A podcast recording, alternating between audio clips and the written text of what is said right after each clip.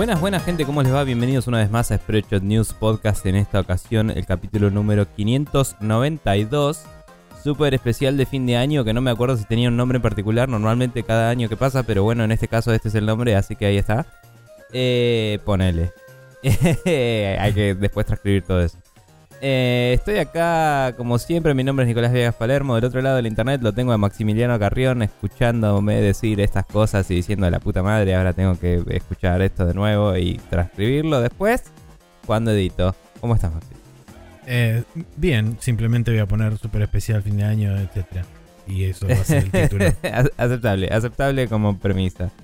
Eh, estamos aquí para eh, hablar un poco de un montón de cosas que hemos predicho y que vamos a predecir.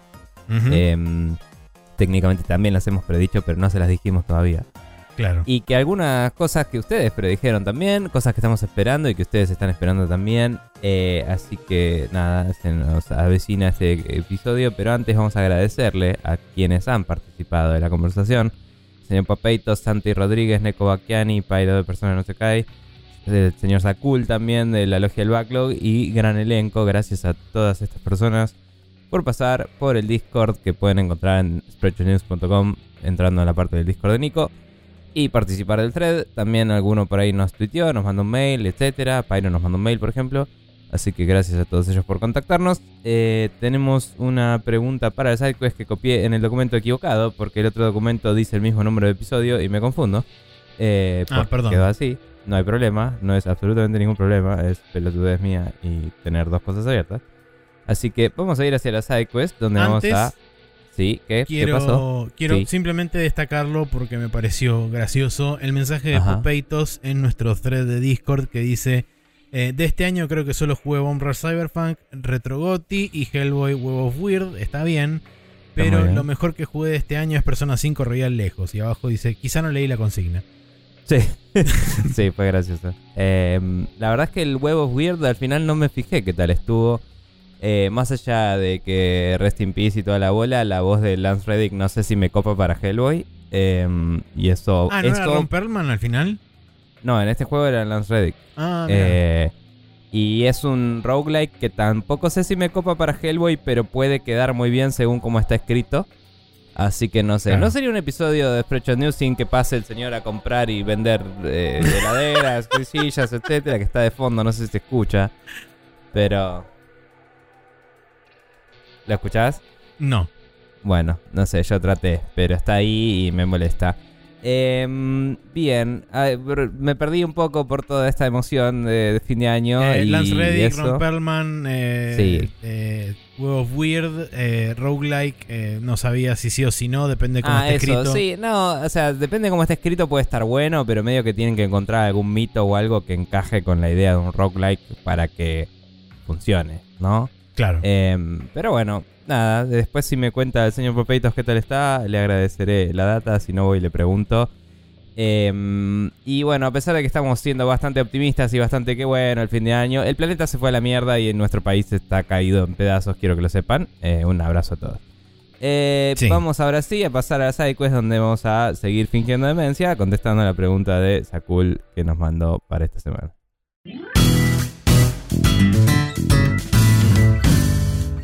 Y la pregunta de esta semana, que sigue estando en el documento en el que no estoy haciendo clic cuando vuelvo de los otros tabs, eh, es: ¿Tienen un top de juegos de mechas para recomendar? Si conocen alguno que tenga los de Gurren Lagann, suma puntos, dice. Eh, no tengo un top de mechas, tengo un juego donde están los de Gurren Lagann, que Sí. son los Super Robot Wars. Sí, o sea, no tenés un juego de mechas, tenés 30 años de juegos de mechas, básicamente es lo que estás diciendo. Eh, Eh, y en los últimos años, 12, ponele, están los de Gurren Lagann. Eso, sí. Eh, básicamente. un top em, no te podría dar porque genuinamente no tengo muchos juegos de mechas jugados encima. Mm. Eh, También hay que ver qué significa juego de mechas, ¿no? Porque. Sí, hay como subgéneros dentro de. Porque vos podés clasificar como mecha y tenés más del lado oriental o del Mm. lado occidental. Del lado occidental tenés a los que se eh, especializan más en tipo simulación, como pueden ser Mech Warrior, puede ser Battletech, puede ser toda esa camada de juegos más de estrategia o, esto- o tácticos. Y Sí. del otro lado tenés un Armor Core, por ejemplo, que es super arcade. Este, O tenés los Gundam, que dentro de Gundam tenés como 72 subgéneros también, porque tenés eh, tipo Dynasty Warriors, tipo Tactics, tipo este, Shooter. eh, depende. Sí, eh, yo diría que eh, los Super Robot Wars, eh, como juegos tácticos, eh, más allá de que son crossovers y los crossovers por definición suelen tener que atarse a promesa- premisas medio ridículas a veces, Sí. entiendo que se lo toman con bastante seriedad y son lindos homenajes a las series correspondientes. eh, así que si te interesa un poco de todo, puede ser una buena apuesta. En su momento creo que Pyro nos había recomendado el 30 aniversario que estaba en Steam. Sí. Em, y en su momento creo que salió a 30 dólares, ese no era tan caro, creo. Eh, o capaz que era que estaba barato acá y yo en mi cabeza pensé que estaba a 30 dólares afuera, pero no sé. Eh, de cualquier forma, ese parecía tener pinta y es conseguible en consolas modernas. Fuera de eso, en PC tenés el Battletech, que es un juego que vaqué en Kickstarter y lancé cero veces. Lo instalé cinco veces y pesa más o menos 50 gigas. Entonces, cada vez que necesito liberar espacio, lo vuelvo a borrar y después lo vuelvo a instalar pensando que lo voy a empezar pronto. Pero bueno, Battletech eh, me lo recomendaron bastante. eh, está, por lo que vi, muy bueno. Es un juego Tactics de mechas basado en el universo Battletech, del cual viene también MechWarrior, que ese sí te lo puedo recomendar con un poco más de conocimiento de causa, porque en su momento, hace muchos, muchos, muchos años, jugué al MechWarrior 2 bastante y jugué al MechWarrior 4 Mercenaries un montón y me gustaron mucho. Eh, y el 5 Mercenaries debería ser lo mismo que el 4 Mercenaries. Lo compré día 1, no lo jugué nunca. Lo compré de nuevo en Steam porque no quería jugarlo en Epic, donde lo tenía. O en donde era que lo tenía, no me acuerdo. Y todavía no lo jugué igual. Así que esos son los que te puedo decir. También está el Phantom Brigade, que ese sí lo jugué un rato, está bastante bueno, es medio raro. Todos los juegos que tienen turnos simultáneos son medio hit or miss. Bastante literal la descripción. Y, mm, y este me parece que resuelve bastante bien las mecánicas y cómo haces el preview de cómo se va a desenvolver el turno y todo. Eh, y están buenos los mechas y las customizaciones. Eh, se puede volver un poco repetitivo, medio rápido me parece, pero como para jugar una misión a la vez y tener el desafío mental de cómo resolver las cosas me parece interesante. La historia quizás eh, no me enganché de una, eh, pero parece estar bien escrita dentro de todo. Eh, y tiene lindos gráficos también, bastante buena producción para ser un juego indie. Eh, y después están los clásicos Front Mission. Eh, el de Nintendo DS entiendo que es la versión más linda del 1. La remake del 1 es exactamente igual en cuanto a mecánicas, no le agregaron nada, no le arreglaron nada de las críticas que les habían hecho. Pero los gráficos 3D dejan un poco que desear. Y mm, la remake del 2 parece estar bastante mejor y el 2 nunca salió en Occidente, así que es una forma de jugarlo. Y el 3 de Play 1 dicen que es buenísimo y creo que se espera que eventualmente saquen una remake también, así que o se puede esperar o se puede jugar a la versión de Play. Eh, y había eh, un, un juego de Super Nintendo de Front Mission que era, no me acuerdo el nombre, pero era visto de costado y es un plataformero de mechas que dicen que es muy bueno y hay que jugarlo con un parche de traducción porque solo salió en Japón. No lo conseguí cuando fui. Y mm, además de ese había otro más que no me acuerdo el nombre. No era Metal Marines. No, Metal Marines es otro que era de Windows, que estaba bueno, que tenías más de una ventana. Y, o sea, como que eh, todo el render de todo el monitor lo tomaba y te dibujaba más de una ventana sobre el desktop. Y arrastrabas Ajá. cosas de una ventana a la otra para disparar misiles. Wow. Cosas así, tenías una vista que apuntaba al enemigo y otra vista que te apuntaba a vos y podías tipo de una ventana a la otra tirar cositas, era divertido. Hmm. Eh, juego de los 90 que creo que se debe conseguir en GOG. Y había otro más que no me sale, que estaba en Super Nintendo también, que eh, podía ser un... O sea, podías salirte del mecha con un chaboncito, caminar y subirte a otro mecha. Y, y como que ibas por ahí te cagabas a tiros. Bueno, Y había uno de uno de Famicom o de NES que eh, además podías como ir corriendo así también visto de costado, disparar todo y saltar y cambiar la gravedad y pegarte al techo. Y tampoco me acuerdo el nombre. Todos esos son los juegos de mecha que conozco, ahí los tenés todos, eh, sé lo que quieras con eso. Y está también el de el que vos probaste un poquito de de Goldrack, ¿no? Eh, Sí, eh, ¿cómo Eh. se llama esto? Grandizer The, Fest, eh, The Feast of the Wolves, que está Mm. disponible en, en Steam y en, en Switch y creo que en consolas también. perdón, Goldrack era otro, ¿no? O era el Goldrack es como se lo conoce en Francia y en Ah, este, Arabia. Eh, y si querés mirar mm, a futuro, te puedo recomendar que te busques el The Scramble Vice, que eh, Tiene es mucha un pinta juego juego. Side-scroller similar a lo que estaba describiendo antes Nico del juego de, de Famicom o de Super Famicom, Sí, mejor dicho. ah, había uno donde vos podés básicamente bajarte del mecha y podés tener secciones a pie y después volverte a subir al mecha y volver a romper todo. Todo side-scroller, pixel art, se ve del ultra carajo, está hecho por developers japoneses y supuestamente sale en 2024. Habrá que Eh, ver si eso es cierto o no. Hay que agregarlo a la lista de juegos esperados, pues no lo tengo. Eh, Yo lo puedo agregar recién. Porque me Bien, acordé. me lo copias a mí, gracias. El otro juego que también compré y tampoco jugué de mechas que también puedo recomendar de rebote es el eh, Brigador. Que si no por el gameplay, si no por los gráficos, si no por la estética que tiene, te lo puedo recomendar por el soundtrack que es una locura. Y el juego tiene muy linda estética y gráficos y parece que buen gameplay. Así que también te lo recomiendo por eso. Pero si no querés jugar el juego, me chupa tres juegos. Andá y escuchar el soundtrack de Brigador porque está buenísimo. Eh, nada, yo lo compré para bancar a los developers que eran un par de chabones. Y lo, lo que vi me pareció muy bueno. Y dije, te voy a bancar, chabón. Y algún día voy a jugar tu juego. Y ya pasaron tres años. Pero los banqué. y era lo importante. Eh, así que nada, eso. No tengo más juegos de mechas para recomendar. Yo tampoco. De Listo, hecho, yo tengo menos todavía porque eh, he jugado muy pocos juegos de mechas. A pesar de mi fascinación con los mismos, soy demasiado particular, por no decir un hincha pelotas. eh, A vos con- te gustan los super robos. Además, eh, que es un subgénero de mechas. Algunos dirían es un Claro, pero digo, no hay mechas, tantos pero- juegos de eso, claramente. Es, también, ese es otro tema. Eh, Eh, pero sí, eso.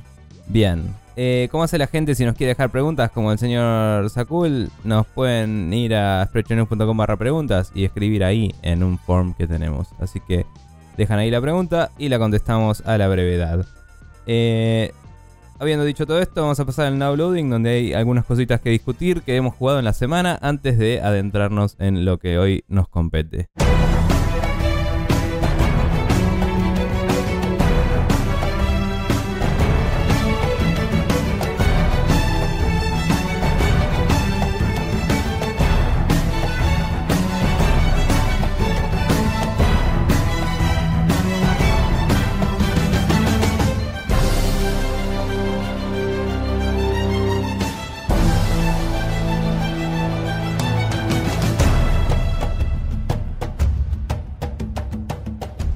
Estamos de vuelta acá en el documento correspondiente, no en el otro. Eh, todas las veces.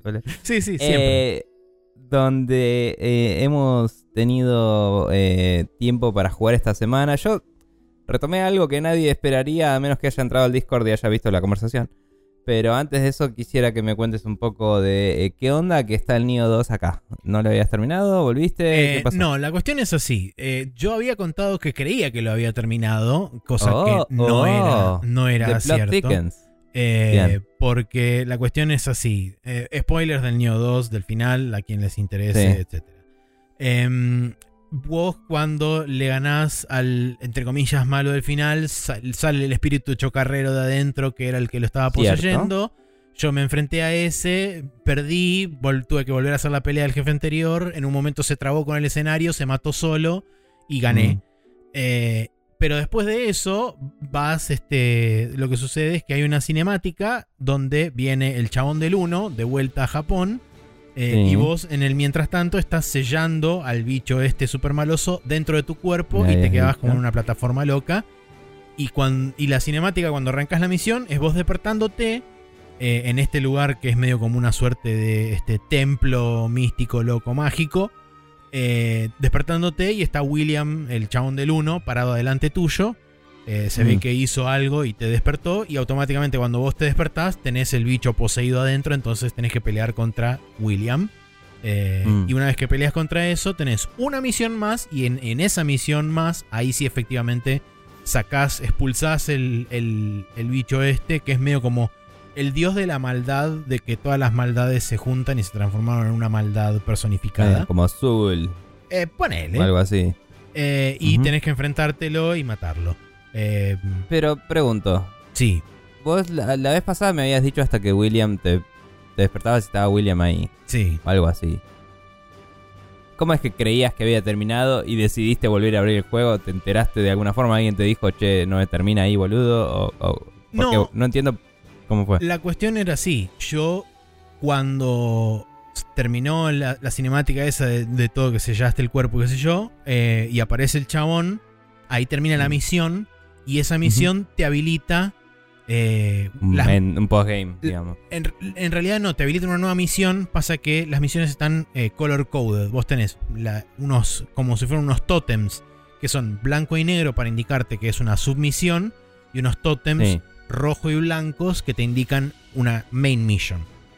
sí. Entonces, lo que yo no había visto es que en otra región me habían habilitado un nuevo tótem rojo y blanco, no en la región donde estaba ahora en este momento. Te hicieron la gran Red Dead Redemption un toque. Eh, eh, eh, más o menos. Más o menos. Pero bueno, la cuestión es que entré, este, hice la pelea esta, después peleé 200 veces contra el bicho este que está recontra roto y eventualmente le gané.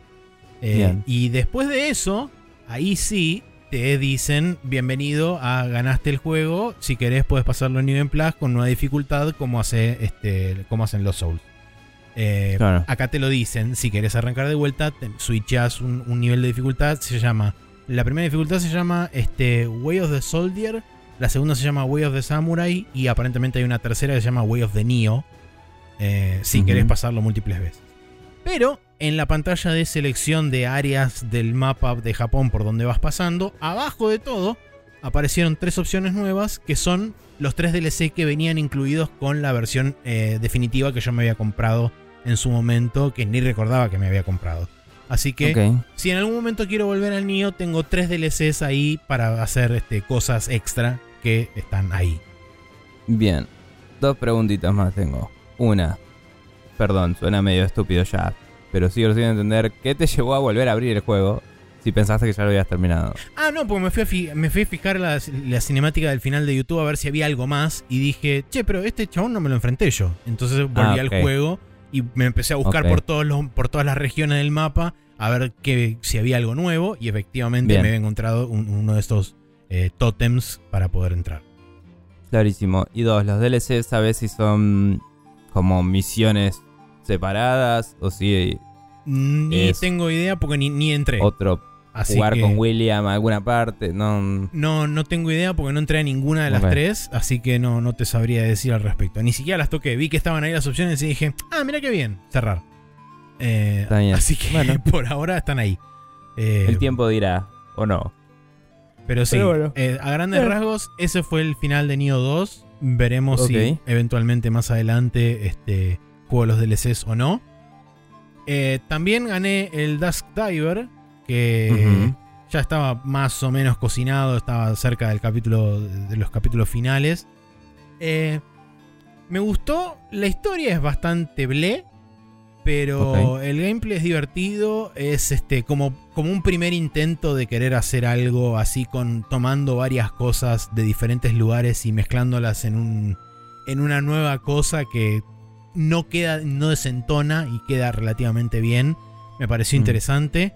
Eh, como conté la vez anterior, el tema del pool limitado de experiencia y de la forma en que lo repartís y qué sé yo, al final de cuentas no me terminó jugando en contra, pero sí me pasó en la final específicamente que no es que me moría rápido, sino que como hacía relativamente poco daño, la final duró 6 horas y media, porque básicamente le sacaba 2 HP por piña al monstruo Oh. eh, y tenía 6 mil millones.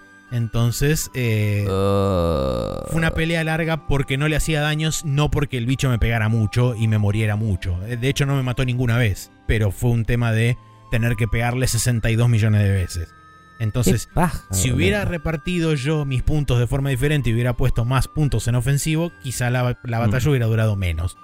Eh, pero digamos, ese fue el único punto en contra que tiene. Entonces, recomendación, si van a jugar el Dusk, el Dusk, Di- el Dusk Diver, prioricen ataque eh, y no HP.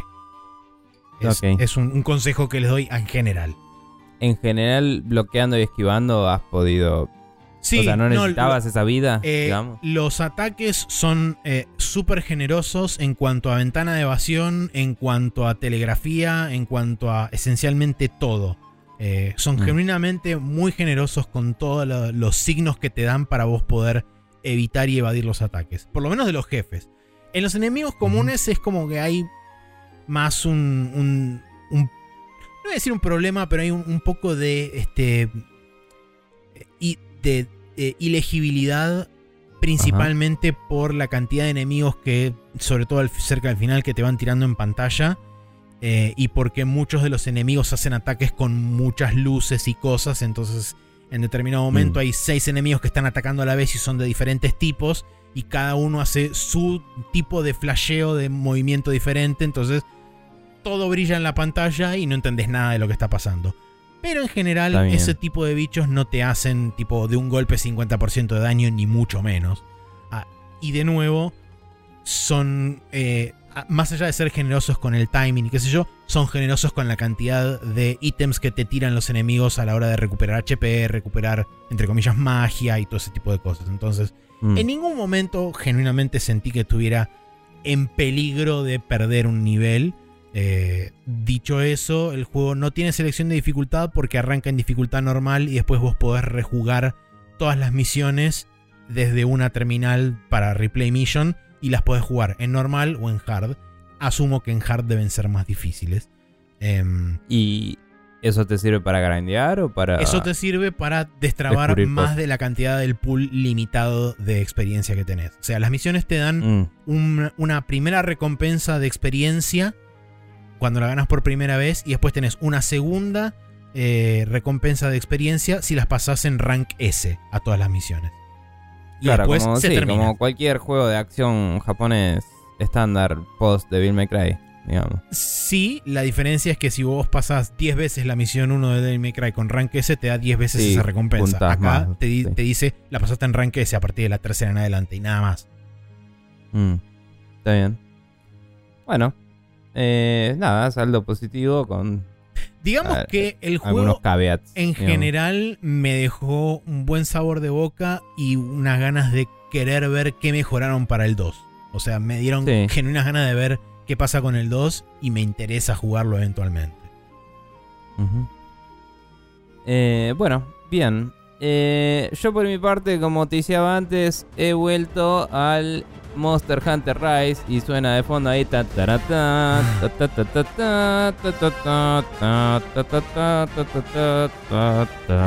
Etcétera. Mi amigo Kenny, muy fanático de la saga, en su momento su PSP murió y yo tenía la mía juntando polvo y le dije, Kenny, te la vendo por dos mangos, seguí, seguí cazando bichos y siendo feliz y persiguiendo el arcoiris y todo eso. Eh, por ejemplo, para dar un ejemplo de hace cuánto que viene con los Monster Hunters, jugaba al Freedom Unite el chabón. Eh, no sé si jugó al Freedom también a secas. Eh, creo que jugó algunos de los que solo habían salido en Japón como pudo. Y se salteó los de 3DS y DS. Digo, los de 3DS nada más, ¿sí? Y el de Wii U porque no tuvo esas consolas, pero, pero bueno, digamos, jugó varias cosas. Y después, eh, eventualmente le regalaron el World y su PC no corría. Y después un amigo le heredó una placa de video y pudo jugar al World y le redió con ganas cuando yo ya estaba en el Rise. Eh, y yo no tenía el World en PC, lo tenía en Xbox. Eh, así que ahora le regalaron el Rise para Navidad y se puso a jugarlo. Y dije, Kenny, vamos a cazar monstruos. Y me puse a cazar monstruos con mi amigo Kenny. Vino mi amiga Eli también. Y eh, las pasamos muy bien. Eh, no me acordaba un choto de nada, básicamente. No me acordaba los combos de la Charge Blade. No me acordaba nada de nada. Me los fui acordando todos probando botones y haciendo cosas. Y a las 3 horas ya era fucking Spider-Man con los Wirebugs dando vueltas por todo el mapa y flasheando colores y pasándola muy bien. Y qué juego de la puta madre, qué buen juego que es el Monster Hunter Rise. Eh, me encanta. Y me encanta cruzar medio mapa con tres saltos, cinco piruetas y un perrito. Y es como, sí, aguante. Em, La pasamos muy bien, nos morimos 80.000 veces contra el Barroth, porque cuando somos tres y uno de esos tres tiene eh, entry level equipment y eh, la otra no se acuerda una mierda y el otro eh, ponele que sí, pero la dificultad es para cuatro y somos tres, eh, se complica bastante. Y nada, eh, el Barroth no le pudimos ganar, pero matamos a varios otros, entre esos al Kesu, también conocido como el Gomoso, que es la mejor descripción que le puedes dar a un- una cosa en la existencia, decir que el Kesu es gomoso. Si yo digo que el Kesu es gomoso y se imaginan un monstruo gomoso, ese es el Kesu, así como lo están imaginando tal cual.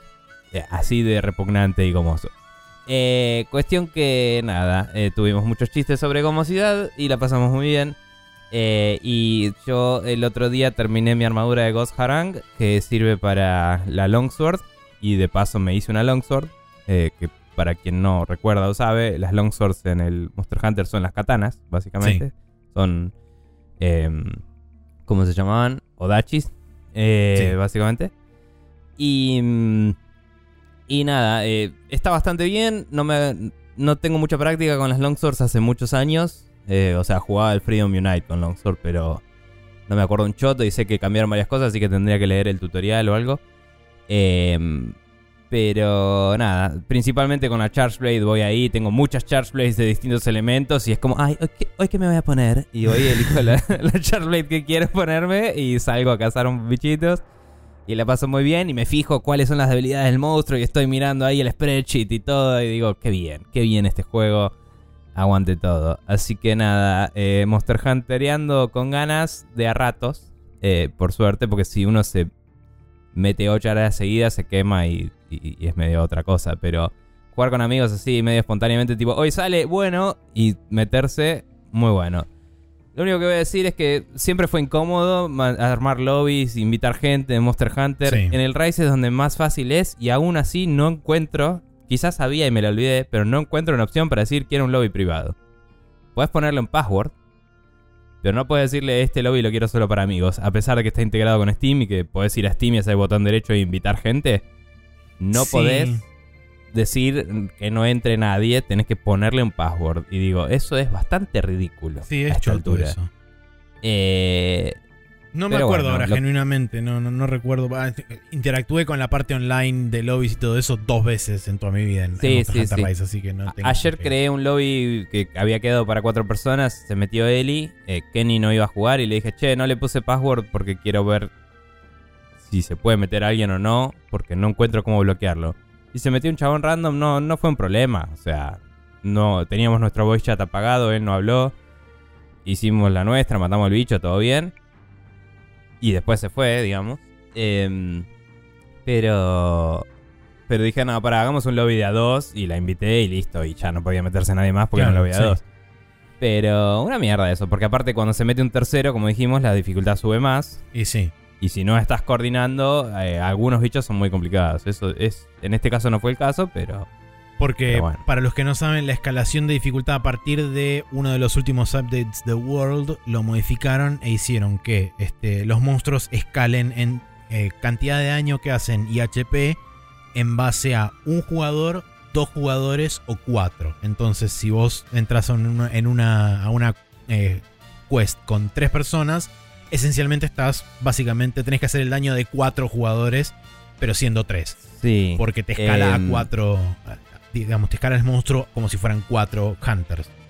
Sí, que cabe destacar que el barro ese que nos mató varias veces éramos tres, justamente, y nos hizo bastante pico.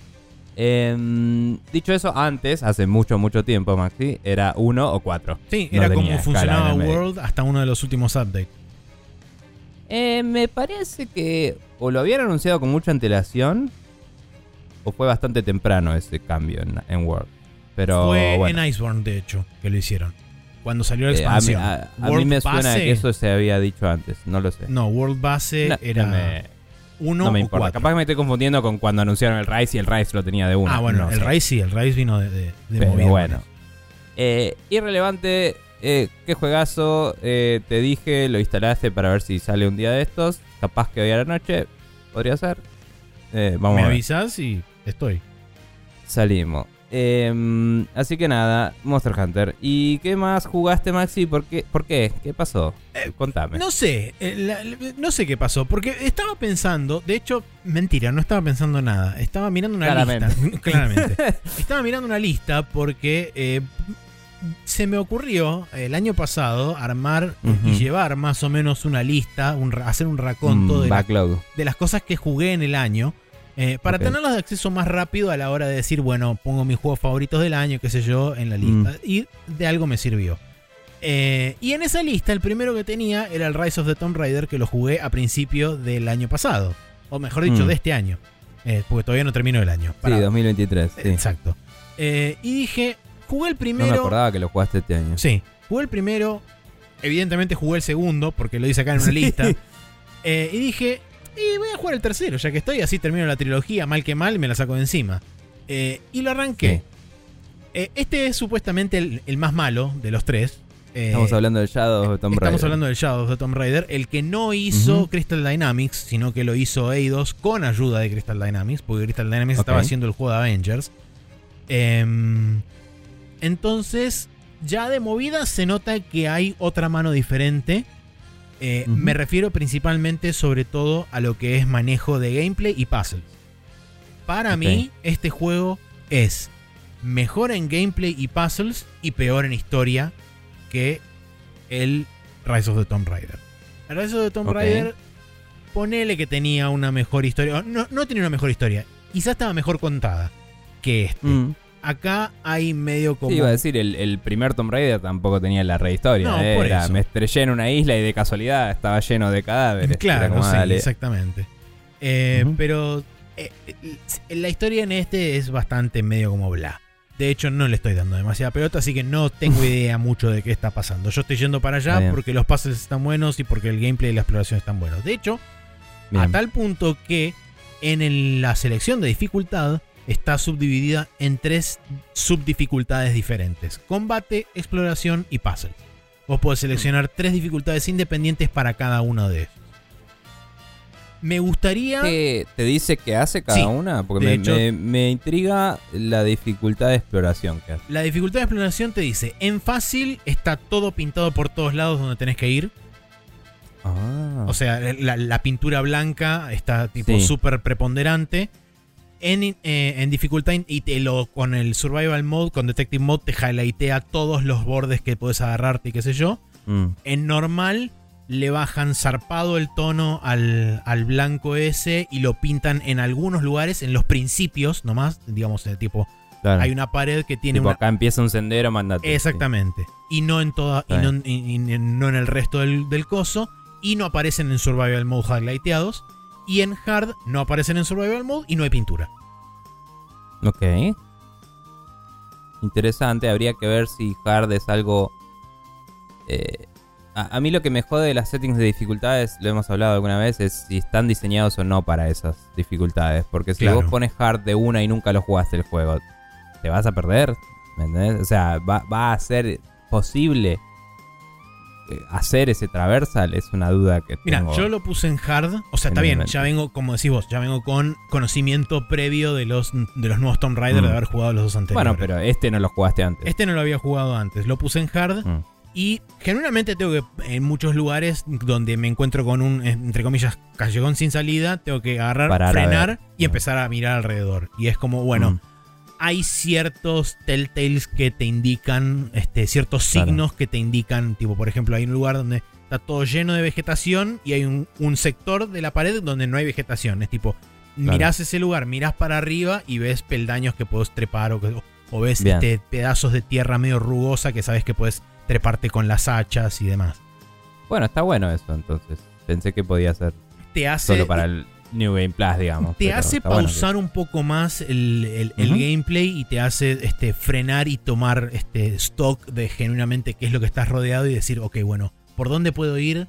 Y una vez que ya empezás a reconocer esos signos, es como que podés empezar a leer el, el escenario un poco más orgánicamente, si querés. Bien. Eh, en cuanto a Y- la, di- a la dificultad de los puzzles, tenés en fácil, te señala todo con el survival mode, te pone eh, las piezas necesarias de los puzzles en amarillo y te va marcando los pasos del puzzle con una highlight azul en especial. Eso es en fácil. Y Lara te va relatando esencialmente qué paso, en qué paso estás y cuál es el paso siguiente a hacer. Cada vez que apretas Mm. el survival mode. En Y viene normal. Atreus y te dice, es ahí, papá. Exactamente. Apretá, tira el hacha. Ahí. En normal le sacan el highlight azul y solamente highlightean los objetos necesarios para completar el puzzle en amarillo. Y Lara simplemente da pistas genéricas como tendría que revisar cómo mover esas estatuas o tendría que ver cómo hacer para llevar X ahí eh, y ese tipo de cosas, nada más. Y en Hard directamente anulan el survival mode, o sea, vos lo prendés y aparece todo gris y no tenés pistas. Mm, Ok. Pistas verbales, vamos a decir. ¿Y probaste hard o, o Eh, lo estoy estás? jugando en eh, con ese lo estoy jugando en normal porque lo probé en hard primero y era como no entiendo nada ni siquiera qué es lo que hay que hacer. O sea, eh, era legible pero no estaba entendiendo cuáles eran lo, lo- del primer puzzle tutorial. Entonces dije, si Mm. el puzzle tutorial me está costando leerlo, no me quiero imaginar lo que van a hacer los siguientes. Entonces lo puse en normal. Me rompe si un toque el tema de que cada vez que apretas el survival mode, Lara tira, un- tira una quote al aire. Me gustaría poder tener un poquitito más de granularidad en ese particular y decir, Sí. apagame las hints eh, auditivas, pero déjame las visuales. Sí. em, sí, entiendo. La verdad, igual, te digo, todavía no me contaste mucho más del juego, pero estas settings me parecen interesantes como para probar jugar el juego con todo en difícil y ver si es una experiencia un poco más lo que prometía el original de un juego, entre comillas, de survival. Sé que no es de survival, porque no es que cazas para sobrevivir o lo que sea, sí. pero en el cual eh, el rol de ser Lara Croft sea difícil en vez de ser narrado y Sí. traversable, digamos, linealmente. Eh, sería interesante, tal vez. Pero bueno, contame si es interesante o no. El- Pero- La exploración es interesante, los puzzles Mm. de las tumbas y todo ese tipo de cosas son bastante, bastante buenos y, y están como bastante bien eh, ingeniados en sí para que vos le puedas sacar la vuelta. Eh, como digo, eh, me da la impresión de que en, en estos, en estas subdificultades, las, eh, principalmente en la de puzzles, si la pones en la más difícil de todas, me da la impresión de que vas a tener un problema de legibilidad en algunos casos. Porque me ha Mm. pasado en, en un puzzle, aún teniendo habilitado el survival mode, es como, bueno, resolví el puzzle, ok, bueno, ¿y ahora qué hago? Porque vos me estás indicando con el survival mode que tengo una estructura, por ejemplo, caso puntual, había una estructura que se había, eh, una vez resuelto el puzzle, me- se había medio como derrumbado y había quedado de forma tal que era escalable. El tema Mm. es que eh, en, esa, en, en esa forma de escalar, por alguna razón se les ocurrió bloquear la cámara de forma fija atrás de Lara porque está sobre una suerte de viga pendiendo, este, que está ahí- hay un acantilado abajo tuyo. Entonces la cámara Sí. está fija en la espalda de Lara. Y por ende no la podía girar. Entonces yo estaba buscando al- algún lugar donde treparme en esta, en esta estructura. Y me costó básicamente saltar y pegarme contra la estructura y no agarrarse de ningún lado y caerme tres o cuatro veces hasta que en un momento salté en la dirección exactamente que necesitaba saltar y Mm. Lara se agarró de algo y fue como, ah, ok, no lo hubiera entendido jamás. Quizá eso también tiene que ver un poco con el tema de la exploración, que yo lo tengo totalmente apagado Claro. y no tenía pintura por ninguna parte esta estructura. Claro, sí. Bueno, eso es lo que decía, ¿no? Que a menos que realmente diseñes el juego con todo eso apagado y después lo agregues como accesibilidad, en cuyo caso me parecería más... Sí, lo eh, cuando, cuando, lo, cuando lo tildan de dificultad es un problema para mí porque suele significar vos lo diseñaste con una de estas en Sí. mente y las otras dos son adicionales. Puede ser. Cuando vos lo diseñás sin ninguna de estas y después las agregás como, como accesibilidad, es otra cosa. Y yo ya sé cuál es el posta, entre comillas, y si me resulta difícil lo puedo bajar. Y no tendrías estos temas porque el QA va a probar bastantes cosas, pero no necesariamente tiene el tiempo para probar todas. Obvio. O el chabón que hace eh, la posición de la cámara en esta parte en particular, la diseñó con el- la, el- la dificultad prendida que le decía acá está pintada de amarillo o de blanco a la derecha, ponele, Sí. por decir algo. Entonces la cámara está atrás de Lara. Y si el chabón lo hubiera tenido apagado, capaz que decía, ah, no, necesito poner la cámara un poquito de costado para que veas. Claro, sí. Sí, sí, sí. y obvio. eso es el problema de este tipo de granularidad de opciones que eh, el juego tiene que estar diseñado para el caso más difícil. Coincido plenamente. Sí, sí, sí. Por Eh, eso, salvo esa ocasión en particular y otra más anterior, en líneas generales, con las este, con las, difi- las subdificultades estas de la forma que la tengo. El ¿Cómo combate lo se puse en fácil, porque no me interesaba interactuar demasiado con el combate. Este. Que esencialmente lo que significa es que a la mayoría de los este, enemigos le tiras un flechazo en la cara y se muere. Em, Bien.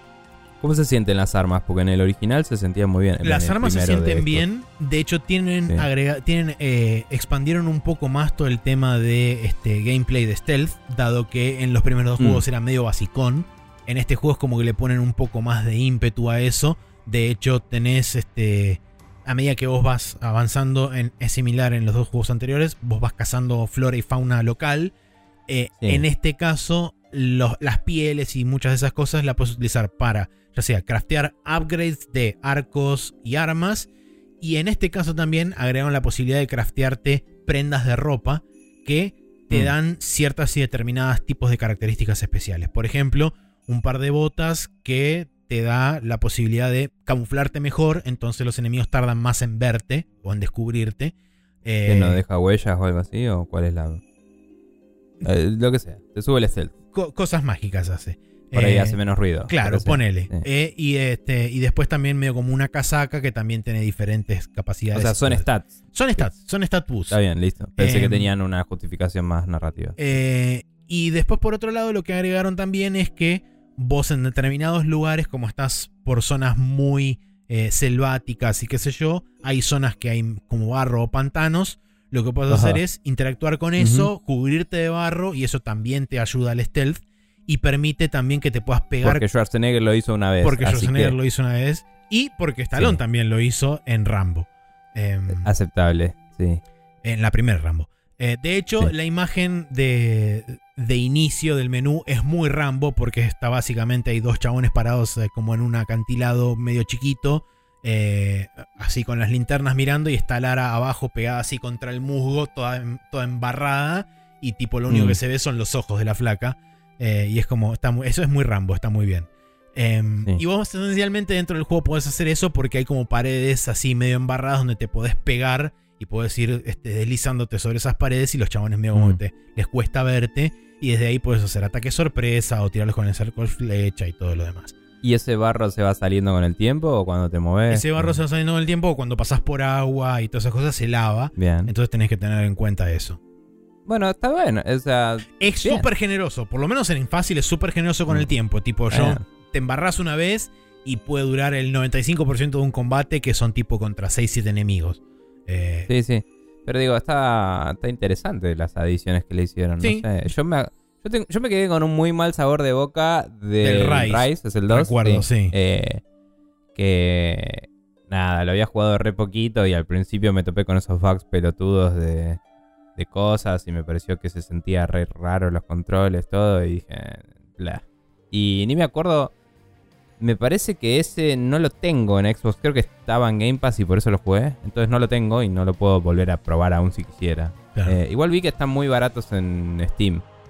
Eh, cuando vi que lo habías anotado como juego acá que jugaste, dije, "¿Pe- pe- ¿qué onda esto? ¿Se lo compró? Me fijé, tipo, tan barato. Dije, ah, bueno, Igual se lo compró. los había comprado tipo hace dos años atrás, una cosa así. Sí, en un sí, momento sí. estaban de ultra bueno. mega oferta, pero sí. No Em, sé, capaz que como juego pasatista lo sí, vale. no, no, como idea. juego pasatista recontra va. Tiene un montón, Mm. tiene- eh, por eso digo que desde el punto de vista narrativo es un juego que es más desorganizado y es más como... eh, se siente como más este, desordenado, si querés, eh, porque tiene muchas cosas y sobre todo opciones que, va- que hacen que se note todavía más que hay cosas que no cuadran. Por ejemplo, eh, en este juego pasas mucho por lugares hispanoparlantes y con dialectos locales. eh, Sí. Y tenés la posibilidad desde las opciones de menú de activar que los NPCs hablen en su, en su lengua original. Eh, que dije, ah, dale, bueno, pongámosle. Dale. Y, abajo Sí. encima, para colmo, le ponen. No le pongas estas cosas porque es peor. Le ponen abajo para aumentar la inmersión. Y yo dije, va, ponele. Lo prendí. Empecé el juego, qué sé yo. ¿Sabes qué es lo que pasa? termina resultando la cosa más in- inverosímil del mundo, porque es que los NPCs Lara habla te hablan, inglés. exactamente, los NPCs te hablan en su Ah. idioma y Lara les habla en inglés y ambos se entienden. Y es como, no es el universo de Tekken, chicos, esto es otra cosa. Está bien. Eh, y for the record, en las cinemáticas hablan en japonés en Tekken. Pero Claro. bueno. Sí, eso es, eso es bastante estúpido. Eh, no sé si tengo mucho más que aportar. ¿Sabes qué juego hacía bien todas esas cosas? El Uncharted. Pero bueno, Sí. nada. Eh, que no tenía dificultades distintas para los puzzles, sino que era bastante generoso y eventualmente te empezaba a deletrear lo que tenías que hacer. Eh, no necesitaba highlightearte las cosas particularmente porque estaba bien diseñada la cámara. Sí estaban pintados los lugares donde podías trepar, pero solo en los lugares más necesarios y no en los otros. Eh, por lo menos en los últimos, ya en el primero por ahí sí. Etcétera. Eh, no sé. Buen juego, el Uncharted. Sí. Eh, buen sucesor del Tomb Raider, a diferencia de algunos de los Tomb Raiders. Sí, y bueno, en este caso yo genuinamente la razón principal por la que lo estoy jugando es por el gameplay y no tanto por la historia. Y es divertido. Sí. Genuinamente me estoy divirtiendo, la estoy pasando bien. sí, El, el, digamos, en líneas generales, el gameplay loop de este, encontrar ruinas, investigarlas, hacer un puzzle, después desviarte un rato y este, cazar un par de monstruos para upgradear tu equipo y volver a seguir este, en el camino y bla, bla, bla. Es divertido. Y es, pasa- es como decías vos, es pasatista. yo fuera de las críticas fuertes que le tuve al primero, más de esa pelotudez de que se la daban de no, mirá qué progres que somos, hicimos a Lara con pocas tetas, y tipo, sí, pero la hiciste gemir cada 5 segundos, hijo de puta. Fuera de eso, me pareció un juego de acción muy divertido, con una historia súper bla, y con y que se la creía zarpado. Eh, el 2 no le di una oportunidad de verdad, voy a admitir, porque me topé con dos o tres cosas al toque y dije, tengo otras cosas más importantes para jugar. Eh, pero como juegos divertidos, son divertidos. Es- Capaz sí, que sí, vale por la eso. pena. Y este continúa, o sea, es, digamos, en ese, en Sigue ese, siendo sadístico en extremo. en ese, en ese- en esa, eh, ¿cómo se llama? En ese apartado en particular sigue siendo exactamente igual que los dos anteriores. Mm. Es el simulador de mujer golpeada, este, de principio a fin. Eh, Eso no me... Son un poquitito menos sádicos a la hora de dejar la cámara este, sobre Lara una vez que ya fue empalada por 72 lanzas. Eh, Sí. Por ejemplo, no, no, no es que dejan la cámara ahí como si fuera la fatality de un Mortal Kombat, eh, sino que al corte tocan, eh, cortan a negro y te, te mandan al reload. Eh, así que no es que se regodean en la crapulencia de la muerte de Lara. Pero las muertes siguen siendo de la misma forma. Quedas empalado contra un poste, te caes al vacío y. eh, bueno, cuando caes al vacío, caes al vacío y funde a negro, Sí. no, no pasa mucho. Eh, pero si caes en un pozo donde hay lanzas, te muestran que Lara queda ensartada y ese tipo de cosas. Que no digo que no pueda haber lugar para violencia relativamente explícita en estos juegos, pero me parece muy- siempre me pareció muy gratuito, porque otros juegos como Uncharted o como, no sé, si querés, los Prince of Persia 3D, que el Prince of Persia original tenía esas tomas donde te morías empalado por cosas y eso, y cuando llegaron a 3D dijeron, che, tal vez no es buena idea este nivel de violencia en un juego de aventura y acción. Eh, no estamos hablando de juegos de terror o de juegos de Warhammer 40k, ¿me entendés? Es como Sí. me parece que no necesitamos ese nivel de violencia explícita eh, para para demarcar te moriste. Podés ir a negro de golpe y puede ser como y no necesitas ser "Eh". Claro. De hecho, bueno. podrían simplemente fundir a negro o cortar, en, este, Sí. hacer un hard cut a negro y solamente usar Mm. el audio. Y ya con el audio alcanza y sobra. Sí, y, y igual el audio también, como te digo, la, la mandan a mina a gemir un montón y decís, che, esto es medio incómodo. tipo, también. Sí. Porque, qué sé yo, Nathan Drake hace más como au, au, au, au, au, y, y es gracioso. eh, eh, está más basado en Indiana Jones, que es la inspiración también para hablar. Igual digo esto y en los Tomb Raider originales, originales, Sí, Lara acababa También, muriendo tipo- de forma bastante cruentas. Sí, y explotaba en pedacitos y cosas así. Eh, pero, no sé, el nivel de fidelidad gráfica me parece que amerita eh, tomar recursos cinematográficos que permitan eh, denotar esa situación sin la explicidad, ¿no? Porque te estás alejando del material en el que se basa Tomb Raider, digamos. O sea, Sí.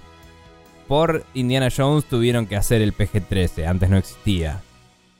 Pero no era así, o sea, igual. Bueno, Y, y- y- no sé, sí, Lara es este Peggy 18. Así que, este. claro. Pero digo, cuando una hélice va así y mata a un nazi directo, no ves al nazi morirse por la hélice del rotor que le está pegando, ¿ves? A Indiana Jones bajar la cabina y le sale sangre y hace como, "Eh", y sigue la película. Y es como, bueno, eh, no sé, qué sé yo.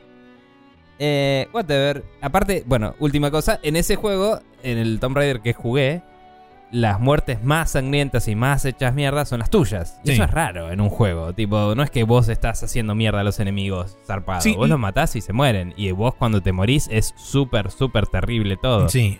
Y no se siente. Lo único que voy a, entre comillas, destacar es que, Ajá. por lo menos en este, genuinamente no me acuerdo si en los dos anteriores lo hacían o no, pero por lo menos en este, cuando caes sobre pinchos o cuando estás ensartado así por múltiples lanzas o todo eso, la pantalla va a blanco y negro y después de ahí funde a negro. Eh, Eh, sí, no me acuerdo si qué hacían. Pero. pero este, pero sí, Bien, ya, ya lo extendí demasiado, perdón. está bien. Em, bien. Bueno, eso hemos jugado esta semana. Entonces vos, el Nio 2, eh, el cual terminaste de nuevo, o de verdad. Claro. Y tal vez algún día vuelvas a terminar otra vez con DLCs. Eh, lo jugaste en PC, con el Gamepad, está para Play 4 y Play 5 también. Eh, jugaste al Dusk, Dri- al Dusk Diver, siempre quiero decir Driver. Em, para PC, está para Switch, Play 4 y Play 5. Lo jugaste en el Gamepad también. Eh, jugaste Shadows de Tomb Raider para PC, también está para Play 4. eh, Play... No hay una versión de Play 5, ¿no? ¿no? nativa no. No. Eh, bueno, para Play 4 y Xbox. em, lo jugaste con Gamepad. Y eh, yo estuve jugando en Monster Hunter Rise en la PC y en la Steam Deck anda muy bien. También lo estuve probando un poco. Tira más o menos 3 horas de estimado de batería. Con 40 frames por segundo y algún toquecito más. Re bien. Eh, sin bajar los gráficos, o sea, bastante bien. Em, y no lo jugué online con la Steam Deck. No sé si eso subiría mucho el consumo, honestamente. Em, pero bueno, eh, lo estoy jugando ahí y eh, está para Switch, Play 4, Play 5, Xbox One y Xbox Series. Así que esos son los juegos que hemos jugado esta semana. Vamos a pasar a... eh, no hay nada del calendario, ¿no? No, Esta no semana hay nada en el están calendario. todos de vacaciones, no lanza nadie un choto. Vamos a pasar entonces a la main quest, donde vamos a repasar nuestras predicciones del año pasado, a ver qué cansadas dijimos.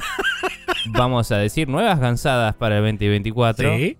Y vamos a leer también eh, cuáles son eh, nuestros juegos más esperados para el año que viene, los suyos y sus gansadas también.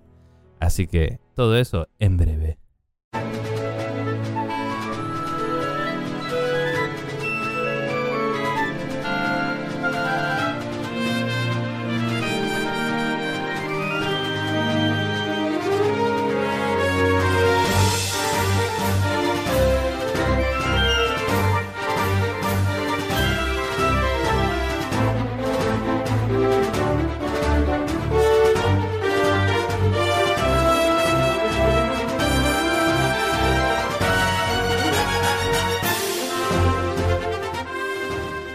Estamos acá de vuelta revisando el documento del capítulo 540, eh, en el cual revisamos el del 489 y dimos nuestras gansadas para el 2023. Así es. Eh, así que acá tenemos un montón de predicciones que hemos hecho. Este año no pude hacer tantas predicciones, es como que ya no sé qué va a pasar con el planeta. Sí, a esta no. altura, t- it's all a joke, mother forgive me. Sí, tal cual. Em, Eh, pero bueno. Estoy en, en una situación similar. Puse lo que Sí. pude y lo que más o menos logré escarbar de mi cerebro. También eh, admito que estoy quizá intentando predecir más a conciencia y no tan así al tuntún como hacíamos en este temporadas anteriores, me parece. Eh, no, no- sí. O sea, a, a veces tirábamos bolazos, pero en general siempre fue más o menos a conciencia. sí. No sé. Predicciones para Sony primero. Así A es. ver. Eh, ¿Qué hacemos? ¿Leo las tuyas? Eh, no, ¿Leo todas? de Voy- no sé. Vamos leyendo cada uno las suyas y después este. Bueno, Maxi, lee tus predicciones Bueno, de Sony ver. el año pasado y yo te digo si te doy o no un puntito medio que, Ahí está, perfecto. Eh, que bueno, nadie los cuenta y no importa. Sí, obviamente. Eh, es como Whose Line Is It Anyway, donde Claro. los puntos no cuentan y etcétera. Bueno, arrancamos por Sony. Para recuperar algo del crédito que perdieron con un sector del público, anuncian que están investigando la posibilidad de simulación, eh, de simu- Emulación. emulación por hardware de PlayStation 3 en la PlayStation 5, pero todavía está en early stages, entre comillas. Obviamente eso jamás Claramente, sucedió. no. Eh. Presentan en el, entre comillas, E3 Window una nueva versión de la PlayStation 5 con la famosa unidad óptica atacheable y declarando el, entre comillas, fin de los problemas de abastecimiento para Estados Unidos y algún que otro lugar. El Eh, fin de los problemas de abastecimiento fue más en marzo, creo. Fue más por marzo, sí. Pero, pero, ok. Y eh, la versión Y la del disco fue en se noviembre. anunció más en... Sí. eh, Así que nada que ver. Sí. Sí, y también no hubo una E3, así que técnicamente ya no hay más E3 Windows. Claro, Pero- exactamente. Pero sí, ok. Eh, bien. Y después tengo, si la adquisición de Microsoft Activision se aprueba, uno, Sony va a ser aún más agresivo con los exclusivos temporales, en particular de estudios japoneses. Mm, No lo vimos Ni- todavía, así que... Medio ni- incomprobable, pero hay un par que ya están negociados desde antes. Sí, eso es cierto. Y punto número dos, intenta comprar Square Enix, que por supuesto no sucedió. O no lo saben. O no lo sabemos, si se acercaron o no. Y después eh, puse un Sí. apartado de juegos. Puse Demon Soul Remake a PC durante 2023, anuncio y salida. No. No. Eh, nos enteramos en qué corno está trabajando Bluepoint. No nos Tampoco. enteramos en qué corno está trabajando Bluepoint. Ghost of Tsushima 2, du- 2020X, puse como fecha de Mm, salida. tampoco. Tampoco. sucedió. Anuncia y lanza dos de sus primeros games as a service, el desarrollado por Naughty Dog y uno más. Todo lo contrario, se canceló el de Naughty Dog. Este, así que nada. Eh, Bungie anuncia su proyecto, su próximo proyecto, el reboot reimagining de Marathon. Esto recuerdo que lo había puesto porque había un rumor dando vueltas que Sí. Bungie podría haber estado trabajando en un coso de, Marathon. Sí. Pero bueno, esencialmente puse el reboot reimagining de Marathon, que será multiplataforma, con algún tipo de beta early access en 2023, pero su full release es en 2024. Nada que ver. Tampoco el beta, sí. Pero bueno. Eh, el éxito de Multiversos puso la bola a rodar de un PlayStation All Stars Battle Royale 2 a anunciarse con un logo en Dorito Christmas.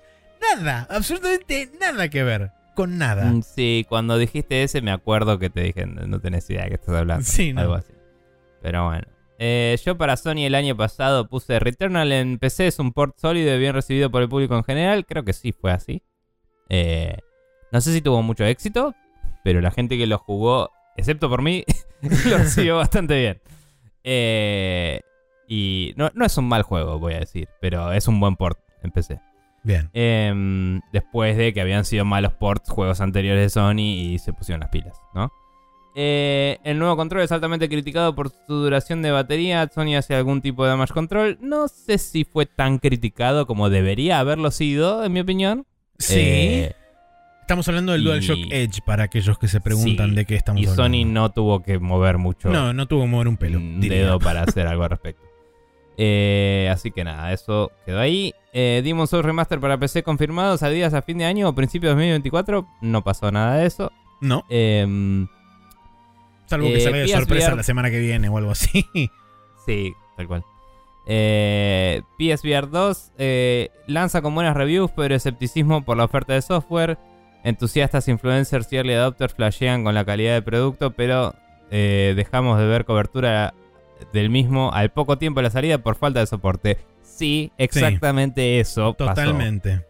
Eh, sale sin soporte para PC, pero se anunciará más adelante en el año para darle otro empuje al hardware. Eso no sucedió. No. Eh, y acá anoté. Eso requiere que Sony tome una buena decisión y no vienen haciéndolo muy seguido. Eh, pero puse, antes había puesto, no sabemos nada más de PSVR 2 hasta la próxima vez que haya un lanzamiento relevante. Me arriesgo a decir que en 2024, dice. Que también me parece una predicción altamente probable. Eso lo anoté yo el año pasado, eh, cuando anoté esto como nota a mí mismo. Sí. Así que uno me predijo mejor que el otro. Eh, Así es. Bien. Microsoft, ¿qué dijiste vos? A ver, de Microsoft tenemos que la adquisición de Activision eh, se extiende más allá de junio de 2023, pero es finalmente aprobada con concesiones. 10 años de Call of Duty en PlayStation y otras plataformas garantizado. Posibilidad de Sí. incorporarlo a servicios de suscripción tipo Game Pass. Ambas cosas. Sí. Este, Sí, sí. Y de hecho, la, la predicción de que se extiende más allá de junio también, es, este, también fue cierta. Sí. Eh, Game Pass Ultimate incrementa su precio a 20 dólares. No recuerdo a cuánto se fue, pero sé que aumentó de precio. Creo que está 18, me parece. Bueno, en el palo. Eh, Está bien. Finalmente desaparece Gold. Sí, pero. Eh, y quitan el requerimiento de online pago para todos los juegos. Eso no. Mm, los juegos que no son multiplayer no necesitan online pago, man. Es verdad, sí. eh, crédito parcial. Pero no apuntaba a eso la predicción, así que no la Sí. doy por correcta.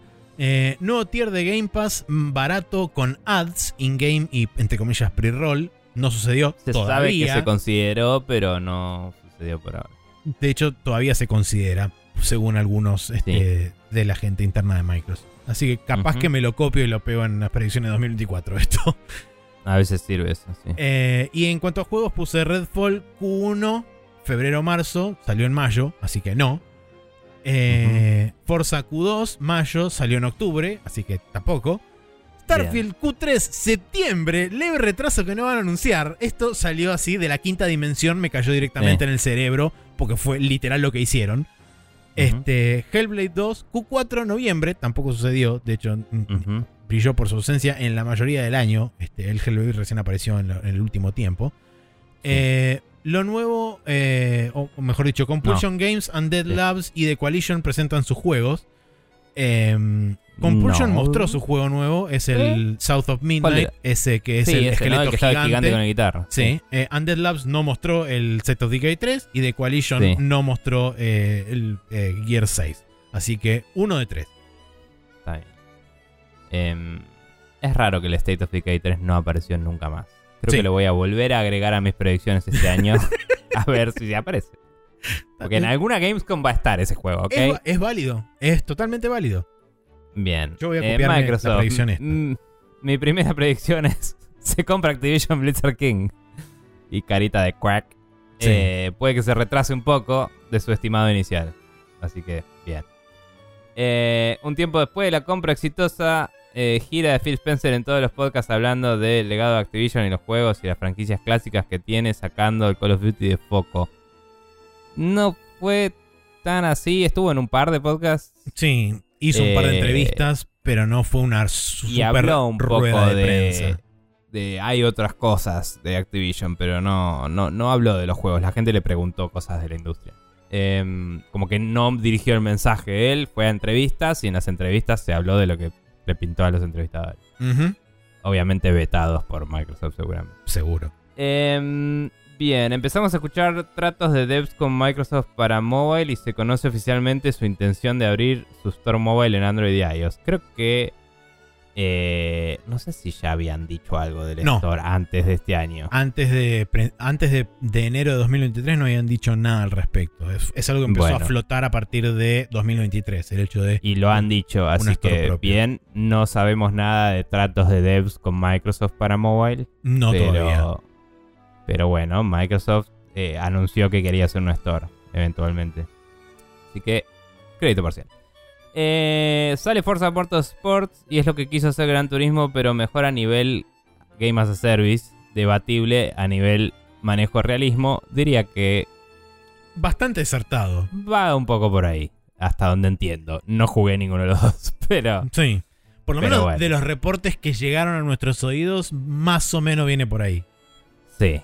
Em, anuncio de expansión, campaña DLC, whatever de Halo Infinite y Endless. Lo- veo más posible que se desarrolle en el mapa ya existente con la adición de una nueva isla, entre comillas, que a una sección entera nueva, pero todo puede ser. Eso no sucedió. No. El Halo Infinite sí tengo entendido que se recuperó bastante después de la inclusión de la forja y eh, una la última nueva... la última season, creo que es la season 6, aparentemente revitalizó mucho Sí. muchas cosas de Halo. La gente está bastante contenta con el estado actual del Halo Infinite, pero obviamente se escucha mucho más cuando la gente putea que cuando la gente Sí. dice, ah, está bien, porque la gente está muy ocupada jugando para ir a decir está bien. Exactamente. Eh, Le costó bueno. solamente 3 años a, Halo Infinite Sí. llegar a donde está. Y mucha plata, Y no mucha sé plata. si es rentable, honestamente. Pero bueno. Considerando que a Master Chief Collection le costó alrededor de 10 años este, funcionar como querían que funcionara, me parece que es un logro Sí. haber llegado en 3 nada más al estado que está ahora Halo. Sí. Y después puse Starfield en la primera mitad, claramente no pasó. Bien. Nintendo.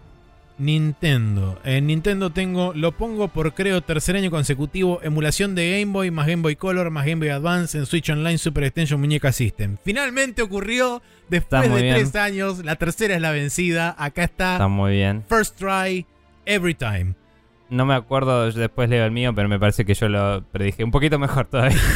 pero sí.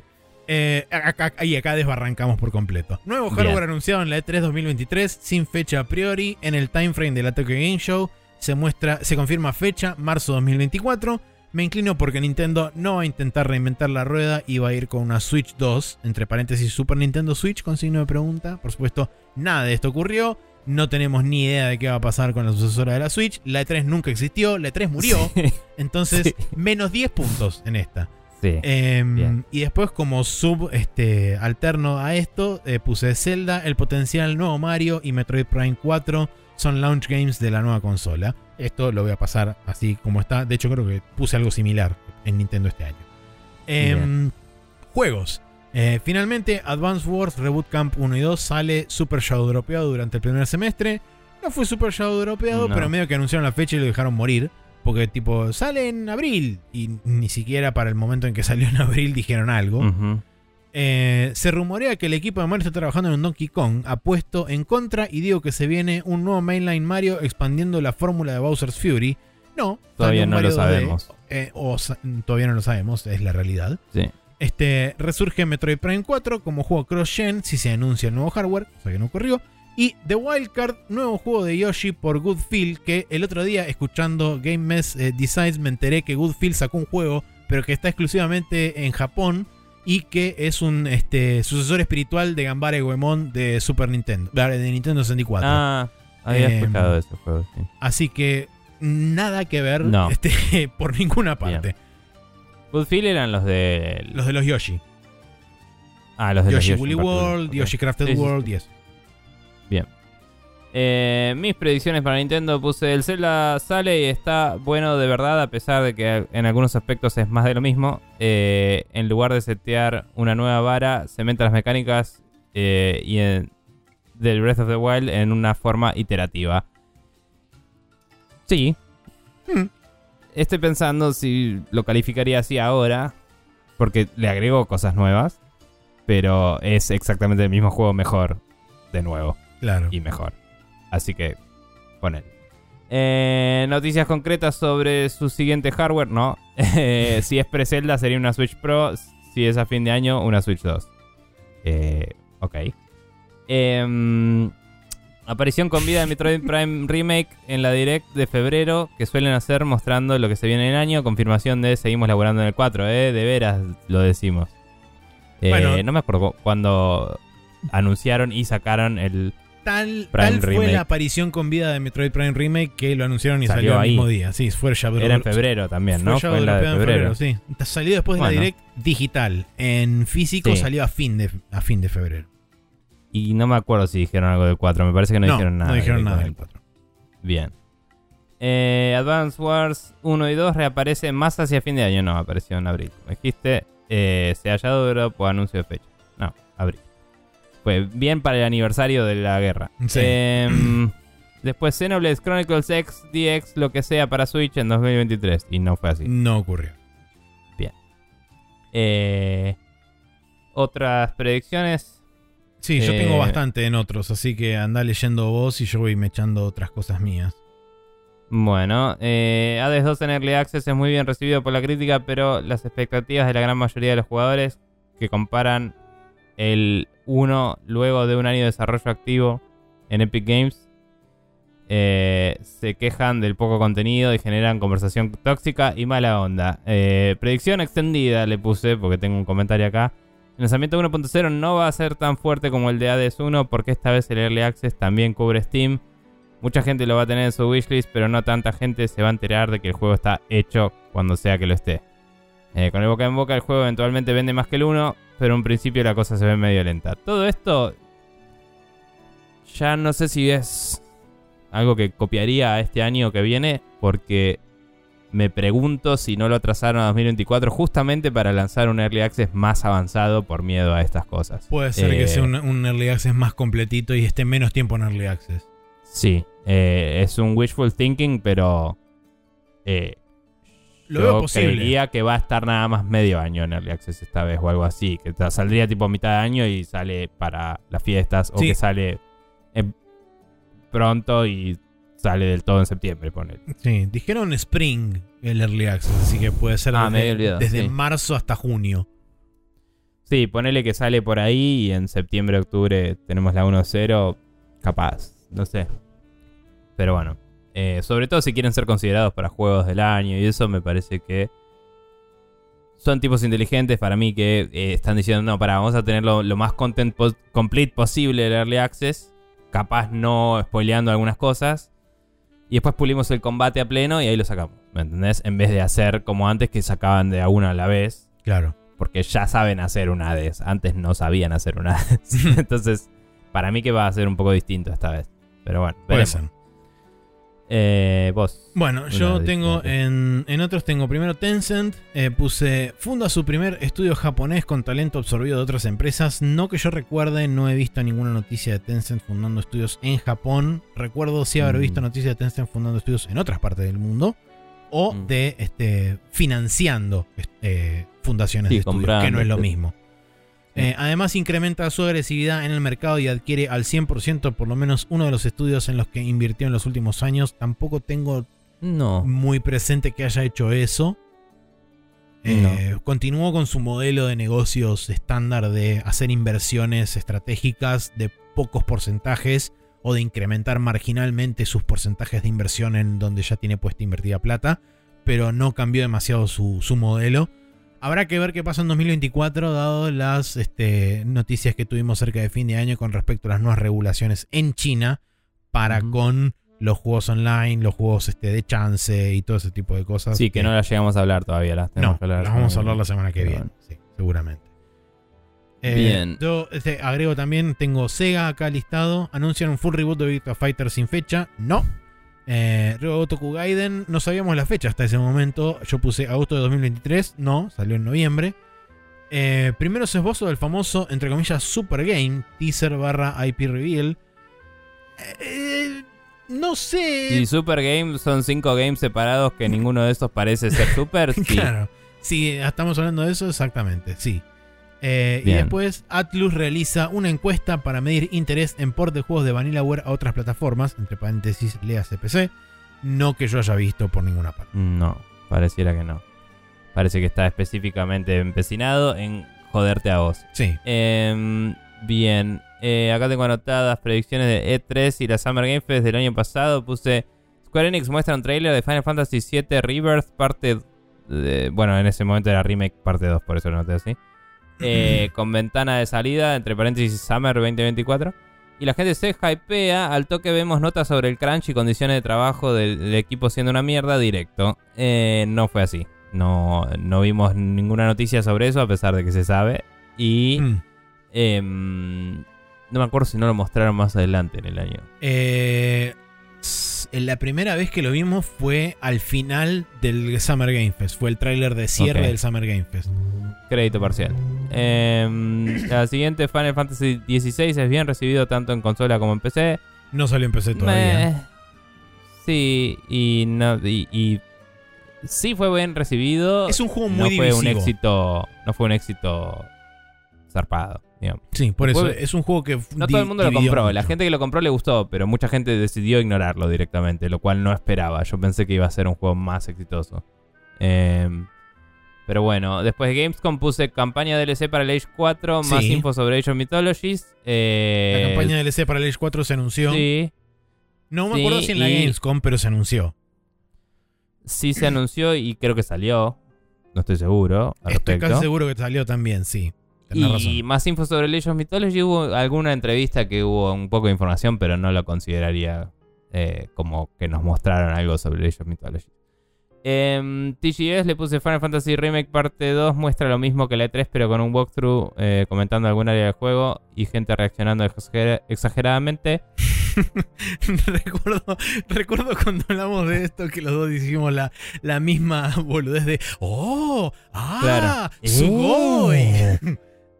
Eh. Oh, junto. Eh, Pero no sé si eso sucedió o no, porque no le di tanta Eh. bola al Tokyo Game Show porque estaba yendo hacia Tokio en ese momento. Claro. Eh, no, no hubo tanta demostración de remake de Rebirth. Hubo sí paneles este, hablando sobre cosas y qué sé yo. Está bien. eh, y y contando estoy un poco seguro de que la- alguien dijo, oh. Sí, sí, sí, por supuesto. Por lo menos una vez. ¿Eh? Eh, y Sí. todo ese tipo de cosas. Bien. eh, y después, ¿qué más puse? Eh, se anuncia más merchandising y cosas para la franquicia de Nier, pero todavía nada de la siguiente entrega mainline de la misma. Creo que eso sí sucede. Sí, eso sucede todos los días. Sí, Este, básicamente. Bueno, Eh, yo termino con, con mi lista de, este, de developers que tengo listados acá. Eh, Cygames, vemos reaparecer Project Awakening, el Monster Hunter Like en la E3 con nombre oficial y fecha para Holiday 2023. No, no ocurrió. Eh, se confirma Gran Blue Fantasy Relink para el primer semestre de 2023, le hace 2024, ahí, porque esencialmente fue lo que pasó. Este, se confirmó para febrero. Eh. Y Capcom, eh, tengo Monster Hunter 6 es presentado en la 3 con un non-committal 2024. No, pero sí, porque Monster Hunter 6 se mostró, pero no Sí. para 2024. con un non-committal 2025 se mostró. Eh, Finalmente nos enteramos de qué se trata Pragmata con un trailer un poco más explicativo, ni en pedo. Eh, el leak de Capcom hablaba de un Final Fight remake y un Power Stone ¿Para remake. cuándo se vio el gameplay de Pragmata que lo atrasaron el año? ¿Fue en 2022? En eso? 2023. fue Entonces sí, en pero no el- fue ahí. Fue en el Capcom Showcase. En el Capcom Showcase de la Noe 3. Y bueno, se dio eso. Eh, pero no es un tráiler un poco más explicativo. Es un tráiler donde Había un poco de gameplay. retrasamos y, el eh, juego. Había, había un poco de gameplay y la- se mostraba que la pibita era una IA y... Ah, o sea, tenés razón. Sí, no me estaba confundiendo con el primer tráiler todavía. Pero sí, sí, sí, tenés No, razón. no, pero... Algo más se vio. Y Al- como que vos sos la figura paterna, sos como el Big Daddy de la pibita. Sí, sí, sí. Tipo, yo no te digo que ya sé de qué trata el juego, pero ya sé qué esperar de ese juego y, y- y sé que existe como videojuego y no como un trailer re loco. Claro. Eh. Sí, sí, sí. Así que bueno, pon- pongámosle entonces que sí. está- También anunciaron un retraso en ese mismo trailer. Sí, que no Eso le pusieron ni fecha. Porque le pusieron. eh, Sí, decía 2024 tacharon. tachado, 2025 también tachado. Y después había tres signos de pregunta y abajo sorry con una carita triste. Este. Así que no sabemos cuándo carajo va a salir. Pero bueno. Eh, y como Sí. dije, el leak de Capcom hablaba de un Final Fight Remake y un Power Stone Remake. Perhaps no ocurrió todavía. Eh, Mm. Y un deseo más que una predicción: Capcom crossover con Arc System Works para un nuevo Vampire, a.k.a. Darkstalkers. Ojalá, no creo que suceda jamás en la vida, Mm. pero ojalá. Sí, Eh, estaría buenísimo. y nada, bueno, después vos lee ta- tu última parte y yo leo lo último que tengo acá. Bien, eh, para los Game Awards de este año pasado pensaba que iban a anunciar una Steam Deck Mark II con detalles en el Computer Electronic Show de 2024, que claramente no pasó porque se anunció antes y salió la Steam Deck OLED. y se dijo, esta no es la 2.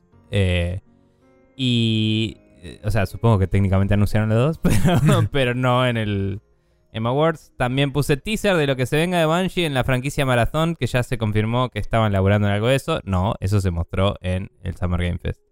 Y Sí. fue un teaser de la franquicia de Marathon, que se sabe que Bungie estaba laburando en algo de eso. Em, después puse estafas directo. que era Square Enix anuncia otra idea más con NFTs cuando ya nadie ni se acuerda que existía ese antro. Y creo que eso sí sucedió, pero me importa tampoco que no estoy seguro, sí, honestamente. sucedió. Eh, después puse, comienzan los procesos legales entre artistas y páginas de portfolios, así como herramientas de generación de imágenes por el abuso de las IAs.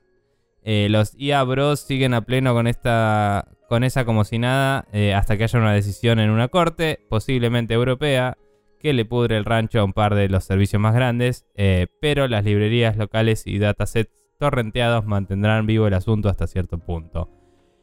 Más o menos, eh, no sé si realmente empezaron todavía muchas cosas legales. Sí sé que se estaba organizando un grupo para hacer una especie de demanda colectiva. Igualmente hay una demanda muy importante que ocurrió hace relativamente poco, hace menos de un mes de hecho, que es que Ok. New York Times demandó a Microsoft y a OpenAI por este infringiendo eh, infracción de copyright. Eh, y Porque esencialmente Bing mostraba cosas de sus artículos o algo así. ¿O, o eh, por porque eh, habían utilizado todos los artículos del New York Times como parte de, de su material de entrenamiento sin haber pedido permiso explícito y bla bla bla. Claro. Eh, y sí. de hecho eh, lograron, en, en la demanda hay segmentos donde le piden a ChatGPT con determinados parámetros específicos y básicamente les copia extractos literales de artículos del New York Times este, como si fueran generados y bla, bla, bla. La realidad es que lo que tendrían que hacer, esto es un paréntesis, ¿no? Pero debería haber una regulación que diga que los sistemas de chat tienen que tener un comando para mostrar su fuente cuando cita, cu- cuando generan algo, tipo que te digan algo y que vos le puedas decir, bueno, decime de todos los lugares donde construiste esta Claro. este- esta Dame las y que fuentes. se- te diga todas las fuentes, ¿me entendés? Así tendría que hacer algo así, pero bueno, no importa. Capaz que si se lo pediste lo dan algunos porque capaz que hacen esa asociación y te lo dicen. Ni idea. idea. Pero bueno. Eh, de cualquier forma, em, eh, Digamos sí, que esto es, esto es más posible que se traslade a 2024, donde empiecen a explotar los juicios por esto. Y también saltó hace poco que varias, varios datasets de los más grandes y más compartidos tienen pornografía infantil Ajá. directo adentro, así que son todas ilegales directamente. y eh, toda la gente que está en posesión de una copia de esos está en posesión ilegal de pornografía infantil. Mucha suerte con su vida. Así es. Sí. Eh, bien, yo por mi parte tengo un apartado que evidentemente es este general y no tiene ninguna este, asociación en particular. Puse finalmente se comienzan a conseguir tanto las PlayStation 5 como la Xbox en la mayoría de las regiones con algo de normalidad, dando el fin al desabastecimiento. Epic Games modifica su estrategia con el Epic Games Store, deja de regalar juegos y pasa a ofrecer un servicio de suscripción tipo Game Pass como, eh, perdón, que entre comillas como oferta proporcional estará eh, 5 dólares por mes y brindará acceso completo a todo el catálogo de juegos del store. No, No. ocurrieron ninguna de las dos cosas. Eh, Amazon también lanza su propio, entre comillas, Game Pass, mientras Microsoft lo apunta con el dedo y le dice al resto de la industria, vieron, yo tenía razón. Mentira, no ocurrió. Tampoco. Eh, Naoshi revela su juego de debut con Naoshi Studios sin fecha de salida. No ocurrió. No pasó. Eh, Arabia Saudita, a través del Fondo Público de Inversión o directamente del príncipe Bin Salman, compra un publisher barra estudio importante. Me arriesgo por Square Enix, primereándoselo a Sony. Hasta donde sé, no ocurrió, pero nunca se sabe. No. No. Em, y los juegos que más habíamos esperado eran los dos de Like a Dragon, el Ishin y el eh, Main Manhuer is His Name. Vos esperabas el Final Fantasy XVI. Si es que salía en PC, cosa si es que, no salía en ocurrió. PC. El Robot Grandizer, que estás esperando a que salga el parche de Japo. Ujú. El Street Fighter 6, el Armor Core 6 y el de Gecko Gods, que brilla por su ausencia Sí, todavía. todavía brilla por su- Este lo, tengo- lo vengo pasando también. Es como, el, Sí. como la predicción de la Nintendo. eh, Creo que ya estaba confirmado para 2024 si querés ponerlo para este año. Lo puse también este año. No lo me- voy a seguir no- poniendo hasta fijé. el día que salga. No me fijé, pero ok. Eh, bueno, como decía yo también, los de Like a Dragon, el Legend of Zelda Tears of the Kingdom, el Returnal en PC, que al final me decepcionó un poco, el Final Fantasy Tactics Remastered, que brilla por su ausencia y creo que no lo puse en mi lista de esperados para el año que viene, pero sí en una predicción. El UFO 50, que también brilla por su ausencia. El Bomb Rush Cyberpunk, que estuvo muy bueno. El Final Fantasy XVI, ¿por qué está en mi lista? No tengo la puta idea. Eh, capaz que en ese momento todavía no sabía que jugabas con un solo personaje, porque en el momento en el que me enteré que jugabas con un solo personaje, dije, este juego ya no lo quiero más. Así, literal. Era como, si juego con una party me interesaba, si no, no.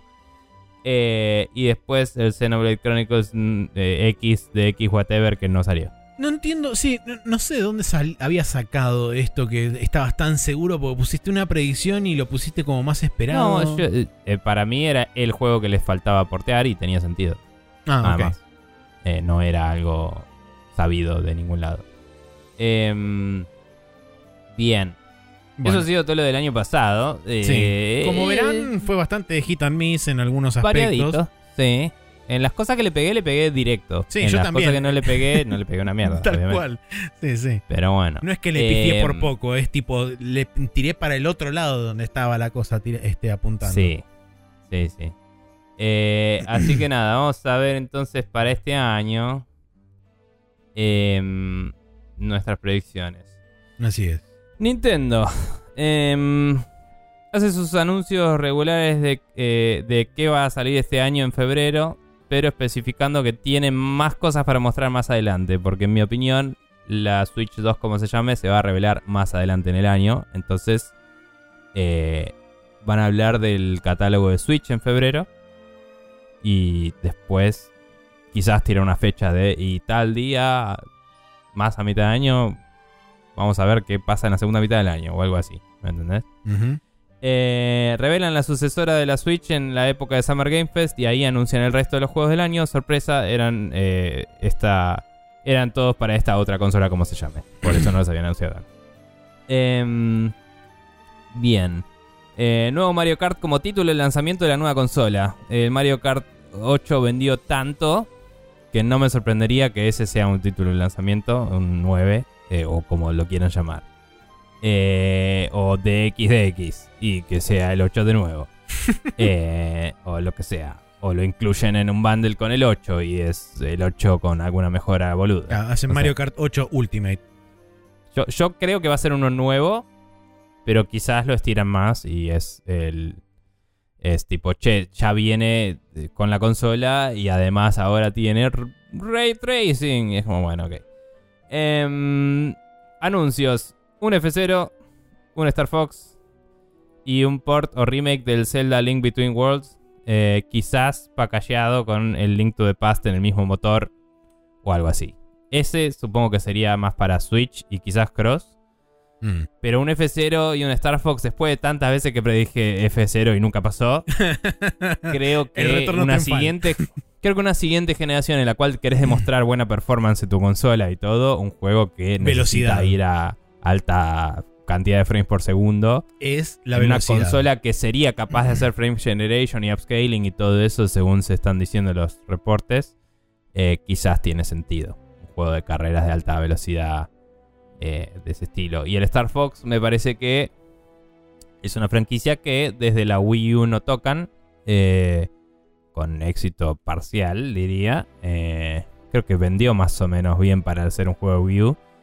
Y no estuvo, estuvo más o menos bien recibido cuando lo hizo ahí Platinum. Y nada, creo que podrían volver, sea un port ese, el 0, o, o otra cosa. Claro. Eh, esas son mis predicciones de Nintendo. No sé si tenés más. Eh, bueno, yo mis predicciones son Switch 2, oficialmente llamada New Nintendo Switch. Super Nintendo Switch es demasiado lógico, por ende no lo van a hacer. Eh, puse que va a salir a 399 dólares, anunciada entre febrero y marzo, sale en septiembre de 2024. Capacidades similares pero inferiores a una PlayStation 4 Pro Xbox One, o sea, digamos, entre una PlayStation 4 y una PlayStation 4 Pro, para ponerlo, digamos, en un esquema de comparativos. Em, el dock trae algún tipo de tecnología de upscaling para empujar la resolución doqueada a 4K. Em, Ahí yo te diría como opiniones. eh, comparar con una cosa entre Play 4 y, y Play 4 Pro es medio difícil porque tiene distintas capacidades los chips modernos, digamos. O sí, sea, no, no, seguro. Una Play 4 Pro no puede hacer ray tracing y se está hablando de que va a tener ray tracing esto y va a tener reconstrucción, de- digo, eh, upscaling de frames y cosas que no había en esa generación. Así que yo lo compararía más con una PC medianamente alta, digamos. Claro, bueno, sí, Eh. pongámosle con una serie 2000 eh, de las últimas. Serie 3000 inclusive depende de sus capacidades. No sé si va a tener mucho ray tracing, pero en cuanto a DLSS debe tener un estándar bastante nuevo. Sí, Eh, no sé. y, mm, Habrá que ver. Y después lo de. Lo de que el dock traiga algo que te lo upscalee a 4K, lo hemos hablado muchas veces, que es algo que podría hacer. Yo ahora, en retrospectiva, me pregunto si no le metería input lag tenerlo tan separado del procesador. Si me decís que es parte del procesador, es una cosa, pero si tiene que ir, convertir, renderizarse todo, salir por la señal de USB, de encodearse, desencodearse, y recién ahí le haces el upscaling, me pregunto si no le mete mucho input lag. a la cosa. No Eh, sé. Así que ahí, no sé, honestamente. Estoy seguro que lo consideraron. No sé si va a Sí, ser por el por donde digamos. Capaz que es algo que consideraron y lo dejan de lado para hacerlo una, solución más nativa. No sé. También encarece mucho la producción del dock. Que capaz que te conviene que la consola sea más cara de producir y el dock sea barato. eh, que tener dos partes caras de producir. Sí. No, no sé, esas son decisiones que no sé que conviene. Pero bueno. Eh, después, bueno, en cuanto a juegos, puse Metroid Prime 4 cross-gen con Switch. Los ports de Wind Waker y Twilight Princess también son cross-gen. Eh, estos los que supuestamente iban a salir para Switch exclusivamente. Mm. Nunca Me parece que salieron. lo- los, van a, los van a hacer cross-gen directamente. Ring Fit Adventure 2, compatible con los periféricos del 1 y también bundle con periféricos nuevos. Puede ser porque vendió mucho ese juego. Sí, por eso lo puse. Y Mario Kart 9, eh, puse roster reducido con respecto al 8, DLC planeado desde el principio con personajes y pistas de las IPs de Nintendo directamente, para transformarlo más en una Mm. suerte de Smash Brothers, pero Mario Kart. Sí. Em, Ah, había uno de Sega. el no, perdón. Sega Sí, hay, varios de Sega. All Stars Racing. All Star. Racers Transform. Pero eh, en realidad estaba pensando en otra cosa. Estaba pensando en, en Game Boy Advance. Había uno de Konami. Sí. Que, que podía jugar con el ninja del Metal Gear y era buenísimo. Eh, y tenías un montón de personajes así distintos. Pero una movida así me imagino más. Sí, cross de juego. Puede ser, ¿eh? Y después un nuevo Mario 3D sin fecha, pero le pongo entre paréntesis 2025 porque van a mostrar el tráiler, pero no van a decir cuándo va a salir y va a salir en 2025. Cabe destacar que 2025 serían los 40 años de Mario, así que yo ya sé que ese va a ser el año donde va a salir el siguiente gran juego de Mario. No dije absolutamente nada, es obvio entonces. Eh, y Sí. una cosa que no puse acá, pero que me acordé recién, a partir de acá, por supuesto, una vez anunciada la, la- la nueva consola qué sé yo, y anunciados los juegos, van a empezar a salir 70 dólares. Todos los juegos first party de Nintendo. Eh, puede ser, sí. Eh, o sea, el- el- puede ser que ese sea el estándar. Sí te creo que cada tanto van a sacar uno más chico, más barato, porque eso siempre lo hicieron. Eh, aun cuando el estándar era 60, algunos juegos que sacaban salían 40. Em, no sé. Digo, aún en la Wii U y eso, cada tanto sacaban un juego más barato. En Japón es más normal. Sí, eh, porque en Japón no tienen precios fijos. Precios variados. Sí. Em, bien. Vos tenés Sony, Sony. ¿no? Sí. Ah. Sony, eh, trailer in-game, entre comillas, grandes, que fija que es in-engine y no tiene gameplay de verdad, de maratón, cerca... eh, eh, no, no- no dije cuándo lo hacen, pero eso espero que este año haya un trailer de eso y que la fecha sea 2026 y suene poco probable, poco creíble. digo. Em, pero bueno. Eh, Evo se va a la chota de cantidad de gente registrada y tienen que cambiar el formato o no lo hacen y es un desastre todo. O sea, tienen que cambiar el formato. Sí. Eh, esa es mi predicción. Eh, se revela PlayStation 5 Pro, sale más adelante, más a fin de año, pero sin un killer app. O sea, no tienen un juego que digan este juego te va a vender la Pro. Así que van a tener que agarrar juegos ya lanzados y agregarle Cosas. campan- eh, bells and whistles, como dicen, ¿no? Sí. Como eh, le, le hacen más ray tracing, más cosas, etcétera. Y me pregunto si eso va a traer problemas a gente que tenía la Play 5 normal porque no hay Smart Delivery como en Xbox y entonces te tenés que bajar un parche que por ahí te trae super texturas, un montón de cosas, qué sé yo, para un juego que no vas a poder aprovechar y te va a ocupar más en un disco rígido que la gente ya se queja del tamaño que tiene. Lo veo Esa es mi posible. predicción. sí. Bien, Nada más yo tengo. bueno, de, de- de Sony tampoco tengo demasiadas cosas porque Sony es una gran interrogante. Eh. PlayStation VR 2 se desvanece por completo en el anonimato en 2024, que ya medio sucedió en el último semestre eh, de 2023. PlayStation 5 Pro es confirmada durante Q2 2024 con lanzamiento en Holiday 2024 a 599 US dollars. No, mentira, 650. Este nuevo aumento de PlayStation Plus de un 15 o 20%. Empuje por exclusividades temporales de third party y anoté como ejemplos Dragon Quest 12, que va a salir probablemente en 2025 y va a tener algún tipo de exclusividad temporal con PlayStation.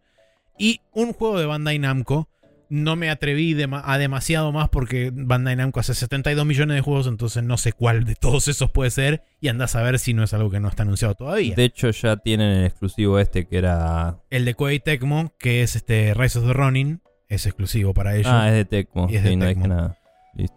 Eh, y después con respecto a juegos, eh, bueno, el Stellar Blade, que es el juego de Nier, pero no con la minita del estudio coreano, que yo lo puse para abril de 2024, entre paréntesis exclusivo temporal, aunque no sabemos todavía si es temporal o es definitivo, porque originalmente este juego había Sony sido anunciado multiplataforma. Después, cuando reapareció, no figuraba en ninguna plataforma. Y después, cerca de fin de este año, Sony confirmó que lo va a publicar PlayStation, al juego este. Entonces, no sabemos qué va a pasar. A mí me parece muy temprano, abril 2024, dada esa situación, porque creo que justamente en el trailer del medio que no tenía plataforma estaban buscando financiamiento. Entonces me pregunto qué tan avanzada está la producción del juego, digamos. El, bueno. el primer tráiler, que no era gameplay ni en pedo, así que asumo que es cuando Sí. empezaron a trabajar en esto, salió en 2016. Así que, no sé. El, tiempo es un montón de tiempo. Habrá que ver cuándo El empezaron tiempo es produ- todo el tiempo. El tiempo es todo el tiempo. Eh, habrá Sí. que ver cuándo empezaron producción y todo lo demás, pero bueno. Y cuando, si, si consiguieron ronda de financiamiento o no, no importa. Yo, mi predicción es esta. Eh. Lost Solo Aside, que es para aquellos que no recuerdan, es el juego chino que originalmente nació como inspiración de Final Fantasy XV, que tiene al chaboncito con el sobre todo Sí. azul y esa víbora, esa víbora medio de vidrio que le giraba alrededor Mm. y se transformaba en espadas y qué sé yo, y que originalmente lo había hecho un chabón. Eh, ese juego se mostró en el China Joy de este año y de hecho se lo vio bastante completo. De hecho, mostraron un segmento completo de gameplay con todo un escenario, con jefe y toda la pelota. Eh, así que yo pongo que se va a mostrar gameplay y va a salir a principios de 2025 y se va a mostrar en algún PlayStation Showcase o en el PlayStation Showcase que se haga este año. Bien. Eh, después, con respecto a Live Service Games, puse Concord, que este, para el que no recuerda, es el juego que se había visto eh, un, un tráiler CGI de una nave espacial que viajaba como a la super velocidad de la luz y se veía una hamburguesa super mega ultra HD que se movía Ah, toda y después tenía sí. los, este, los violines esos así tipo VHS de los 80. Que tenía muy lindo eh, Chromatic Aberration y, y diseño setentoso de nave espacial. Y no sé de quién era, pero era como de tal estudio. Y es como, sí, bueno, no me mostraste una mierda. Sí, eh, ese estudio es un estudio que ahora es interno de Sony, pero que está trabajando desde 2018 en este juego, así que asumo que 2023 es un tiempo prudencial como para que salga, sobre todo teniendo en cuenta que es un live service game. ¿Cuál estudio era?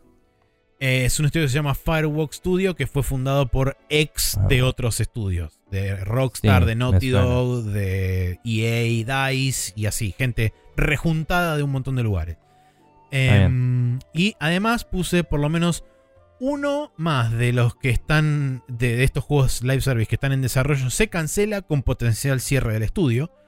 Mm, Eh, además, Bluepoint Original IP, es que es supuestamente la IP original nueva en la que están trabajando, que la van a anunciar para 2025. Last of Us 2 PC, primer semestre. God of War Ragnarok PC, segundo semestre. Eh, puede ser. Estoy pensando. Si no lo vería más al revés. El of War 2 Ragnarok. eh, saliendo whatever, primero y después el Last of Us Saliendo 2. primero porque salió el DLC hace poco. eh, no me sorprendería que hayan hecho laburo en el motor y eso para que ande en PC de Mm. pasada, digamos. Puede ser. Y el Last of Us está a punto de tener este remaster imbécil para PlayStation 5 que no hace falta. Sí. Eh, pero por cerrar ese producto, obviamente también hicieron mejoras que probablemente hagan que corra mejor en PC.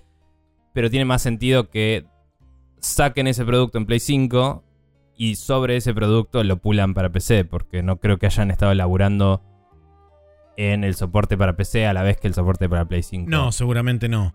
Eh, y Pero me- además, en, en alguno de Yo estos te los dos. daría vuelta, pero Sí. hace como quieras, obviamente. Eh, en alguno de estos dos va a haber metido mano de lleno este, la gente de Nixes. Probablemente en el Mm. God of War, me da la impresión. Dado que Naughty Dog son bastante pelotudos con su control este, absoluto de Sí. querer hacer todo. Y de, es la razón por la cual el Last of Us 1 en PC salió como salió. Porque el port lo hizo Naughty Dog internamente. Este, Así que no me sorprendería que eh, el God of War Ragnarok sea el, el juego, próximo juego de Nixes que estén desarrollando, Sí. que estén porteando a PC. Eh, los voy a dejar así. Quizá esté Bien. equivocado, pero lo voy a dejar así porque esa fue mi predicción original. Así que. Está bien, aceptable. Eh, Microsoft. Eh, yo le puse soporte oficial de Windows para PC handhelds. handhelds. Eh, nada, hemos hablado varias veces de que unos chabones en una hackathon lo hicieron más o menos. Y eso no significa absolutamente nada. Pero le hace falta y es un mercado genuino, como hemos hablado, gracias al Steam Deck. Así que eh, me parece que garparía. Eh, y también serviría para la gente que lo usa desde una tele con un control. Claro. Eh, por de. Después puse focos. primer mitad del año, foco fuerte en el Hellblade 2. Eh, y cuando ya haya salido eso, la segunda mitad del año va a ser Flight Simulator 2024 y eh, el About. eh, principalmente lo que se van a enfocar. Creo que puede haber algún otro juego medio sorpresa que anuncien y saquen de golpe. Pero que de todos los juegos que ya sabemos que están y eso, eh, va a haber noticias y van a salir más los, los años siguientes, digamos. Sí. Em, entonces puse varios juegos medianos saliendo durante el año con buen recibimiento, pero, recibimiento, pero sin romper el molde. Eh, y eh, más progreso en juegos anunciados, pero la mayoría mínimo 2025. Reincitando la conversación de Xbox no tiene juegos. Eh, que no es verdad, pero les está costando cuando el discurso de Sony es yo tengo God of War y eh, Microsoft no puede decir yo tengo Halo. ¿me Claro, entendés? uno es más que cero. Eh, sí. eh, eh, lo que digo es, tienen juegos, pero no tienen juegos del tamaño de los que tiene su competencia, entonces la gente dice que no tiene juegos. Y ninguno de los dos tiene los juegos de Eh, Nintendo, pero sí. Estamos de acuerdo, ninguno es un Luigi's Mansion. ninguno 3. es un Luigi Mansion 3. Eh, y después, por último, eh, puse State of Decay 3 en la, en la Gamescom. Esta vez sí, eh, escuchame una cosa. Me parece bárbaro. Así que, eso. Bueno, a ver, yo de Microsoft tengo eh, Game Pass para familias finalmente hace su debut en el segundo semestre de 2024. Sí. Eh, Windows 12 se anuncia con Handheld Mode de fábrica y a la vez anuncian un update para Windows 11. Mm, no sé cuál es la estrategia de Microsoft con Windows hoy en día. Si planean o no sacar otros. ¿Sabes? Si hay. Eh, sí, de hecho hay, hay rumores de que Windows 12 se anuncia el año que viene, por eso. Ok, no lo, no lo tenía presente. Eh, insisto que va a o sea, todos sabemos que el 10 era el último que iba a haber que Sí, tener eh, para pero siempre. Aparentemente y- ahora le están tratando estas, estas versiones numeradas de Windows como grandes updates de sistema operativo, donde básicamente sí. pasás como a una nueva versión del, del kernel de la pelota y Mm. le ponen una nueva capa de pintura encima y es Que Windows le pongan nuevo. 12 por 2, así queda 24 y después se pueden apegar al año y listo. Mm, Claro, exactamente. Y después hacen lo mismo y en vez de ser 25 dice 48 y después este y así va saltando por las horas. 72, 96, etcétera. Eh, bien, 360. claro. Windows Hasta llegar a 360. 360. Claro, Windows One. eh, Windows One, Windows One Sí, X. Sí. Eh, en fin. Eh, insisto con que van a haber. eh, van a haber al menos. Insisto con que va a haber al menos una adquisición de un estudio en una región, entre comillas, no convencional, Latinoamérica, MENA o SEA. Para los que no saben, estos acrónicos son, acrónimos son Middle Eastern, Middle East, North Africa y SEA es Southeastern Asia. O sea, toda la zona de Malasia, Papua Nueva Guinea, Singapur, toda esa movida. Em, nuevo tier de Game Pass más barato con ads, lo que dije el año pasado, lo copié literal y lo paso para acá, este, porque lo veo más posible que potencialmente pueda ocurrir este año. Eh, Activision Blizzard actúa en piloto automático durante, 2020 durante 2024. Eh, primero muestran eh, oficialmente el juego survival que están desarrollando y le ponen nombre, eh, que se sabía que están trabajando en un nuevo juego survival, pero Mm. este, eso es lo único que se sabía porque hay un par de concept arts dando vueltas. Eh, varias Se suponía que era una nueva IP, eso no es me una nueva IP, sí. Eh, no, no tiene relación con nada de lo que hayan hecho previamente. Em, varias IPs de Blizzard a Game Pass, Diablo, StarCraft, solo para PC, Overwatch y Hearthstone, StarCraft también va a parar a Steam eventualmente, y hay IPs de Activision a Game Pass, Crash, Tony Hawk, Spyro, Call of Duty, hasta la generación de PlayStation 4, eh, Xbox One inclusive. me pregunto si tienen que lidiar con contratos complejos para llevar Tony Hawk a Game Pass. Eh, es una buena pregunta. el licenciamiento de el Sobre señor todo música. Anthony Hawk eh, y la, la música entiendo que eh, debería estar bien. Eh, porque aprendieron a escribir contratos para no tener estos problemas de nuevo. Sobre todo la gente que tuvo que rehacer Tony Hawk. Me parece que lo debe haber aprendido. Pero me pregunto si el señor Anthony Hawk, cuando dio su nombre, lo dio para la venta del producto digital conocido como o para la distribución. ¿Me entendés? Porque si dice para la venta y de golpe lo tenés en un servicio. Mm. No, son no, conozco los términos legales exactos, pero digo, si específicamente está fraseado de una forma en la cual eh, no sirve para el Game Pass, capaz que ese tarda más en llegar. Estoy seguro que lo van a hacer llegar igual. Sí, sí, o sea, eh, eh, trabas y, problemas aparte, me parece que el mm. objetivo de, Microsoft es justamente ir empezando a hacer este tipo de cosas. y después cuando, en cuanto a juegos se refiere, puse About, marzo 2024, Flight Simulator 2024, junio 2024, Hellblade 2, octubre de 2024, Fable van a mostrar gameplay, pero se pasa a principios de 2025. South of Midnight, que es el juego este del gigante que toca la guitarra, que se veía medio stop motion y bla, eh, van a mostrar gameplay también 2025. Indiana Jones by Machine Games, gameplay, pero también 2025. Y State of Decay 3, también 2025. Eh, Indiana Jones. No sé qué van a hacer con ese juego. Yo tampoco. Yo solo sé que me molesta porque quiero matar a Mecha Hitler y no me dejan. claro. Es todo lo que sé. Eh, espero que esté bueno, etcétera, pero what happened? ¿Dónde está el Wolfenstein? Sí. ¿Eh? Es lo que nos preguntamos todos. Sí. Eh, siguiendo, yo tengo un apartado de otros, yo varias cosas. Embracer Aparecen en distintos estados de desarrollo varios de los proyectos de juegos que tenían durante el año, eh, que ya tenían durante el año 2024. Eh, probablemente en Summer Game Fest y como obviamente. Eh, pero algunas de sus franquicias más grandes brillan por su ausencia. Es muy genérico este. Uy, moví algo y se fue todo. Muy genérico esta predicción, en parte porque tengo muy mala memoria. Entonces no te sé nombrar absolutamente nada para poner ahí y en parte porque eh, honestamente Embracer está en un quilombo que no estoy seguro ya, pero digo, hay gente que estaría esperando que vengan y sea la nueva venida del Legacy of Kane y que traigan de vuelta todo y que vengan nuevas cosas y, todo sea buenísimo, que salga, no sé, un nuevo eh, Darksiders, lo que chota sea. Y estoy seguro que van a ser todos juegos, eh, no digo que nadie esperaba, pero más clase B o algo así que puedan sacar y ser más o menos rentables sin ofender a nadie porque están con problemas de fuerza de desarrollo porque rajaron a medio planeta. Pero bueno, eso de Embracer, de Remedy, puse, se anuncia oficialmente el DLC de Alan Wake y se lanza hacia mitades de año. ¿Mm? Eh, quizás serían, voy a aclarar acá, mejor hacia octubre porque es Halloween. Claro tiene más sentido y les da más tiempo de desarrollo.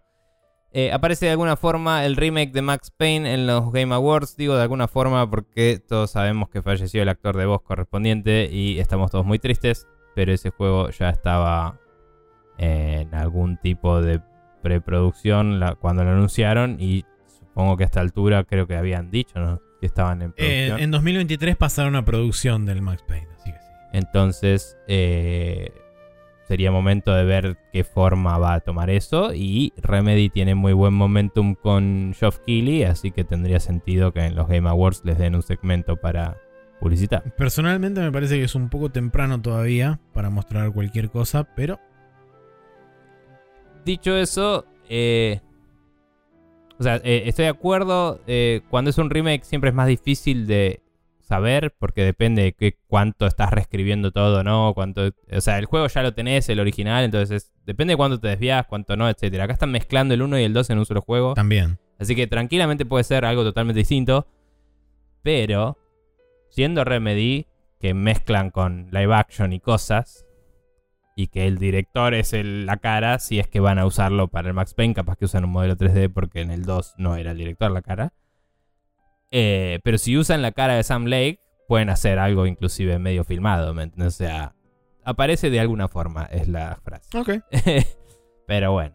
Eh, después de From Software puse se lanza Shadow of the Earth 3 en el primer, eh, en el primer trimestre, porque los rumores apuntaban a febrero. Ajá. Eh, y la gente en el mundo vuelve con ganas a entrarle al Elden Ring. Eh, en Argentina quizás no tanto por cuestiones de platita. Eh, así que nada, esa es mi predicción por ahora de eso. Eh, y sí puse Nagoshi Studios en NetEase. muestra su juego finalmente y anuncia una fecha de lanzamiento, entre paréntesis 2025 tal vez. Así que hasta ahí leo y pasa a vos un par. Bueno. y después voy. Eh, en mi otros tengo listado eh, primero a Sega. Eh, no, mentira. Antes de tener otros tengo a Sega listado. Eh, Shinobi es el primero de la tanda de juegos anunciados en el Dorito Fest en salir. eh, tercer trimestre de 2024. En algún momento. Eh, después puse Monstramels, el Afterburner, el Outrun, hija de puto, porque este, se dio a conocer que hay este, registrados, eh, o mejor dicho, renovados los, este, los trademarks de. Afterburner y de Outrun por parte de Sega. Eh, después puse Skies of Arcadia Remake porque han habido rumores y de hecho el director original del Skies of Arcadia ha sido bastante vocal en que le encantaría ver una remake o algún tipo de aparición con vida. Así que voy a decir que ya que están tirando manteca al techo, que le den también un cacho de manteca al director de Skies of Arcadia y que la revolé también.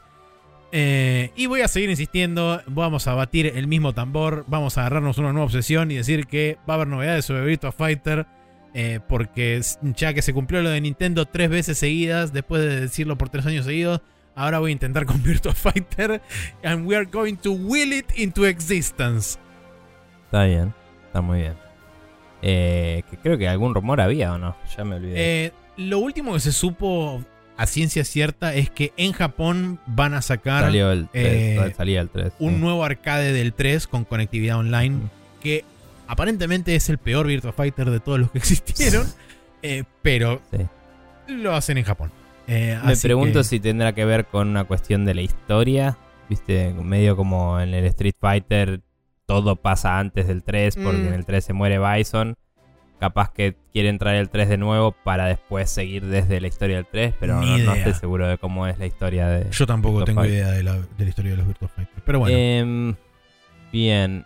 Eh, yo tengo a Warner acá y puse Suicide Squad sale, la crítica dice que es divertido, la gente dice que es divertido, no vende como Hogwarts Legacy, así que es un fracaso y, y despiden a todos y es mala onda, todo mala onda. Y es una mierda. bien. Em, así que eso.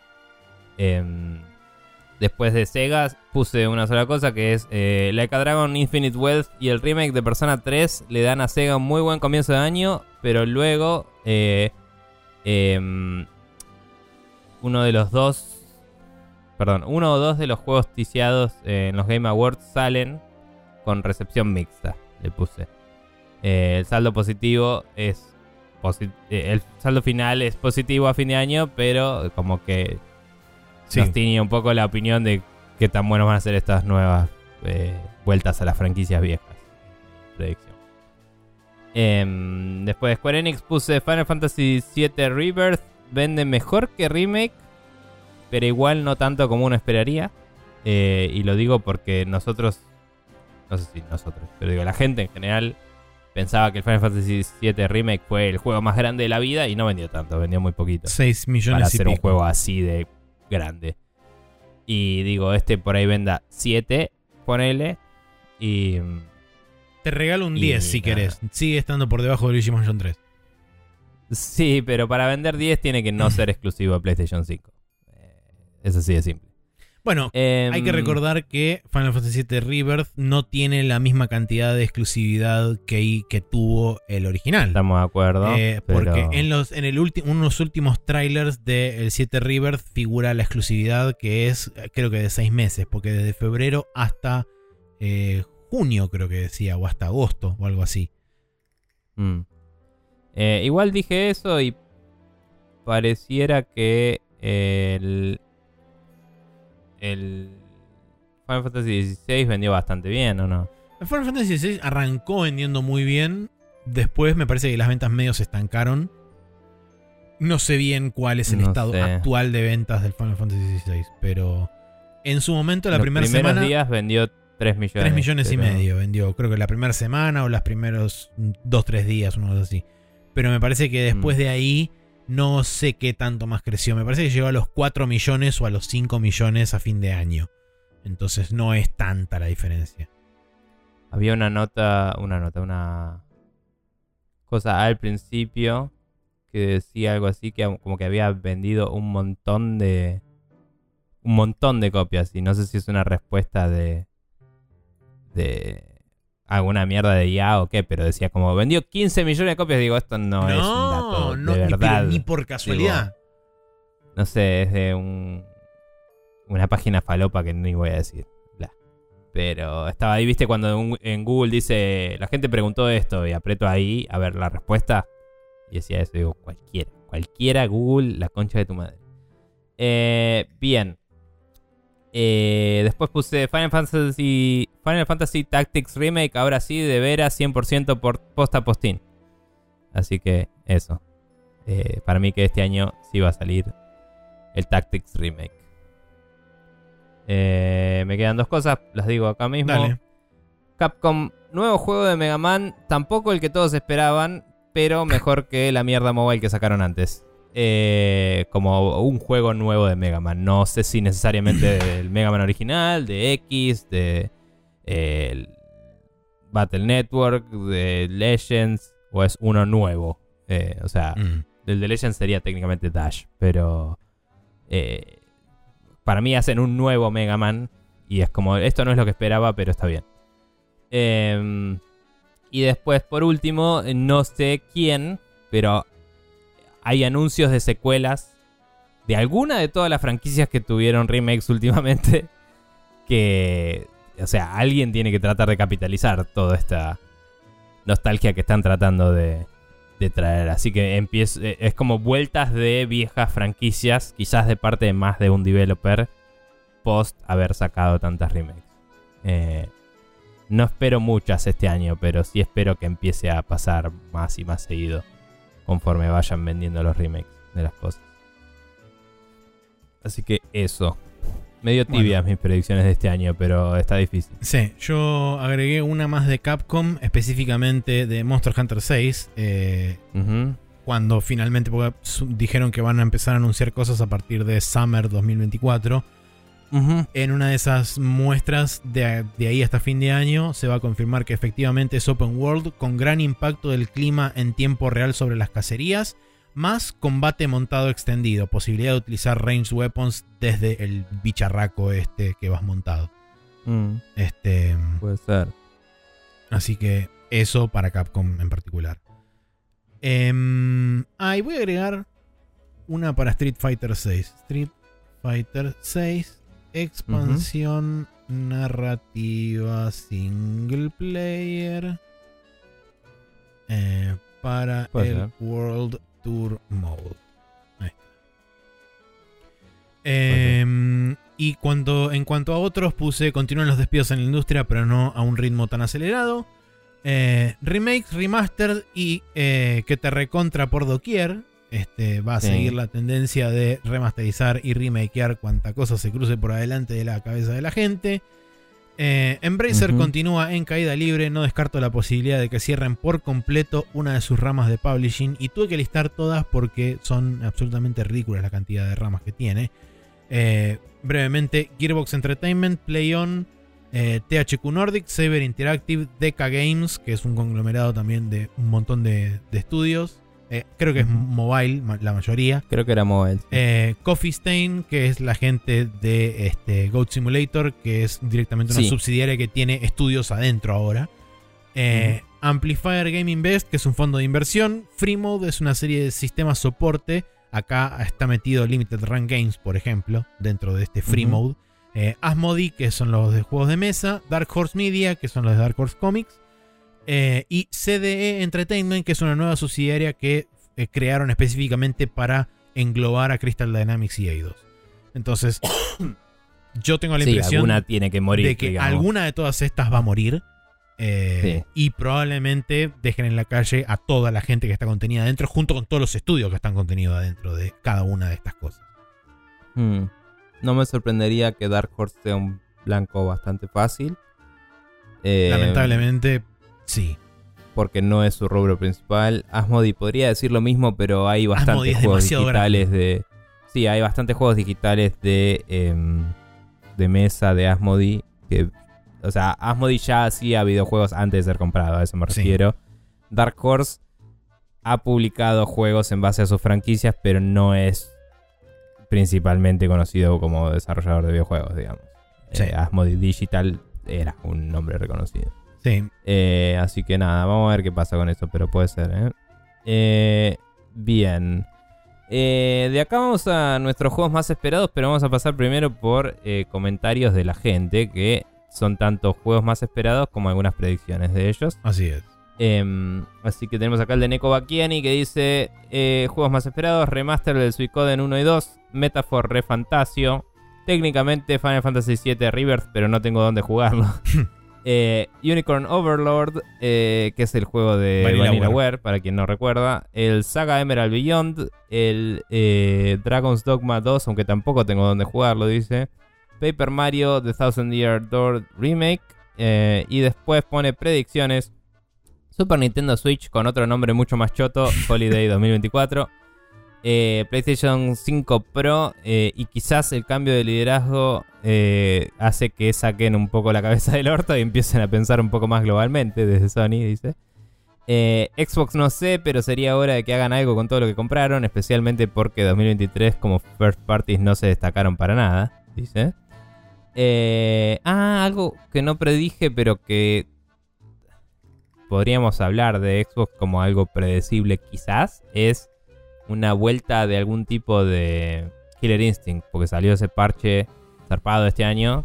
Sí, no Y- creo que ocurra el anuncio durante 2024 porque sería demasiado pronto, pero lo veo más No, posible. pero por ahí para- anuncian en estamos trabajando en eso, ¿entendés? Puede Eh, ser. o algo así. O una expansión en vez de una nueva secuela podrían anunciar. Pero bueno. Eh, nada, ni idea. Eh, después eh, Square va a seguir sacando remasters y juegos chicos que son excelentes. Y salvo por Rebirth, eh, va a seguir sacando juegos enormes y caros que son una bosta. Eh, sí, eso suena a que es una predicción que podemos repetir desde hace 5 años hasta dentro de 20. Sí. Eh, o antes que desaparezca Square Enix. Sí. Capcom va a revivir Mega Man Legends, signo de pregunta, Hmm. dice.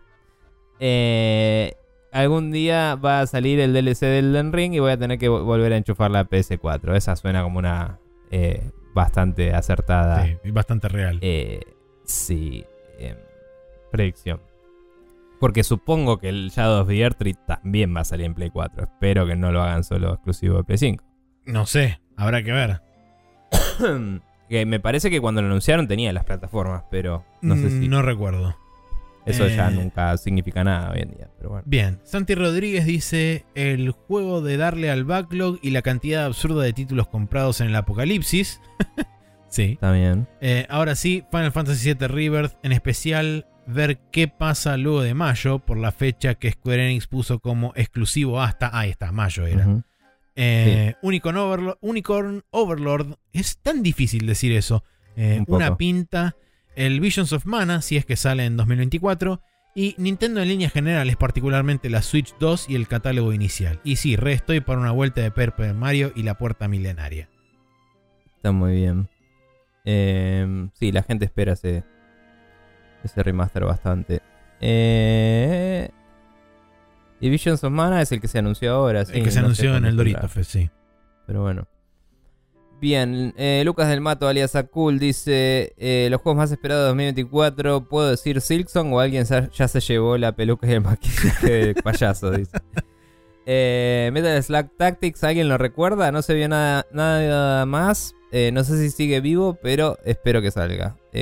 No sé si se supo. Sé que hubo una cosa más al respecto, pero no me acuerdo si era un anuncio de fecha o solo un. Acá hay un par de screenshots, ¿ok? Y no se supo nada más después de eso. No me sorprendería que aparezca con vida y salga este año, 2024.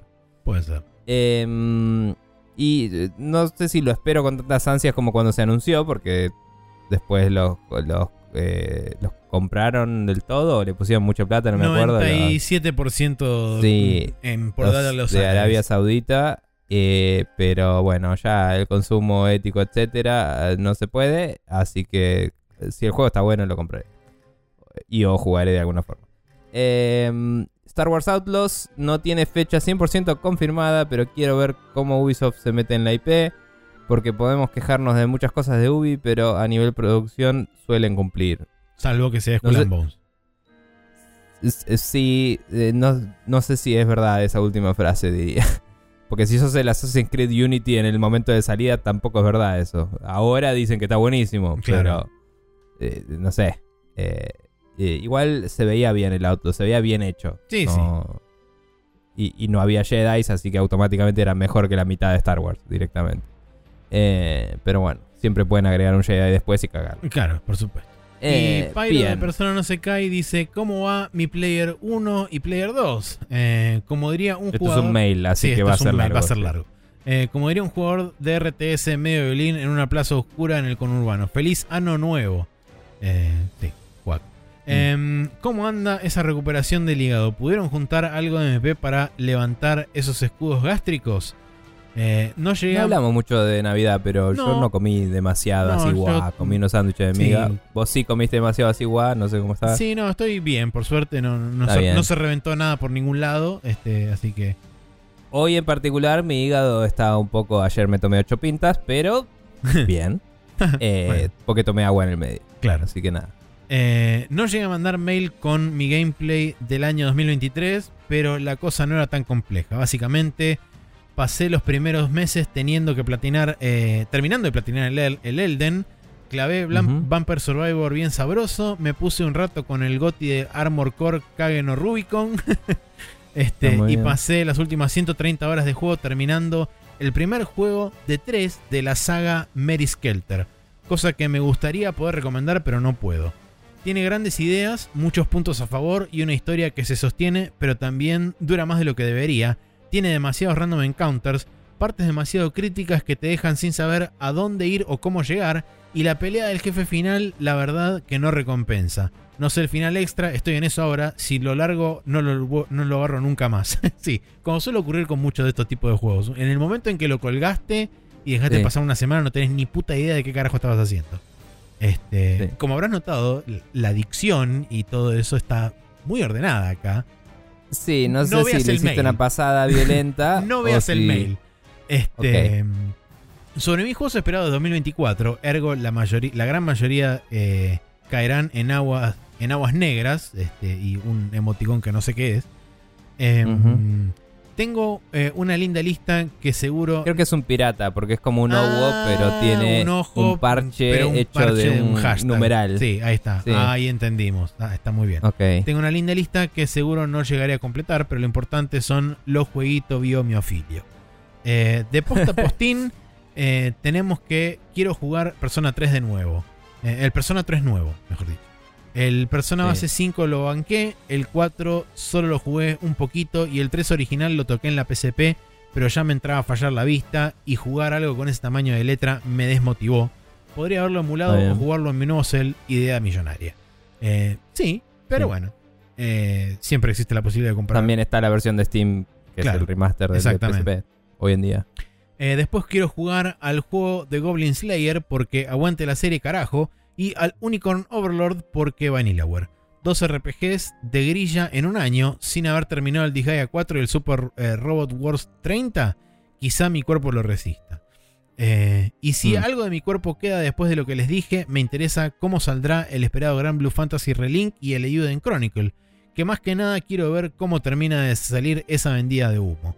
Eh, supongo que está hablando del Eiyuden Chronicle. Em, Hablando de cosas que no sabemos cómo van a resultar, sigo esperando el anuncio de la expansión de Elden, que en algún momento llegará. El Sun Wukong, que yo lo taché y le puse Black Myth Wukong, porque ese es el nombre del juego.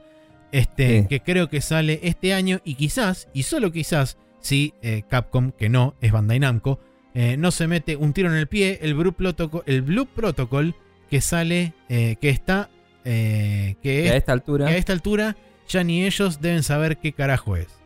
Eh, brindemos Yo no me acuerdo qué es el Blue Protocol. Blue Protocol es un MMO que está desarrollando Bandai Namco y que en Occidente va a publicar Amazon Games. Bien, Eh, que se ve con eh, cosa anime. ahí lo, ahí lo vi. Em, brindemos por nuevos vicios y alternativas formas de descarga. Eh, y pone una carita con un brazo levantado.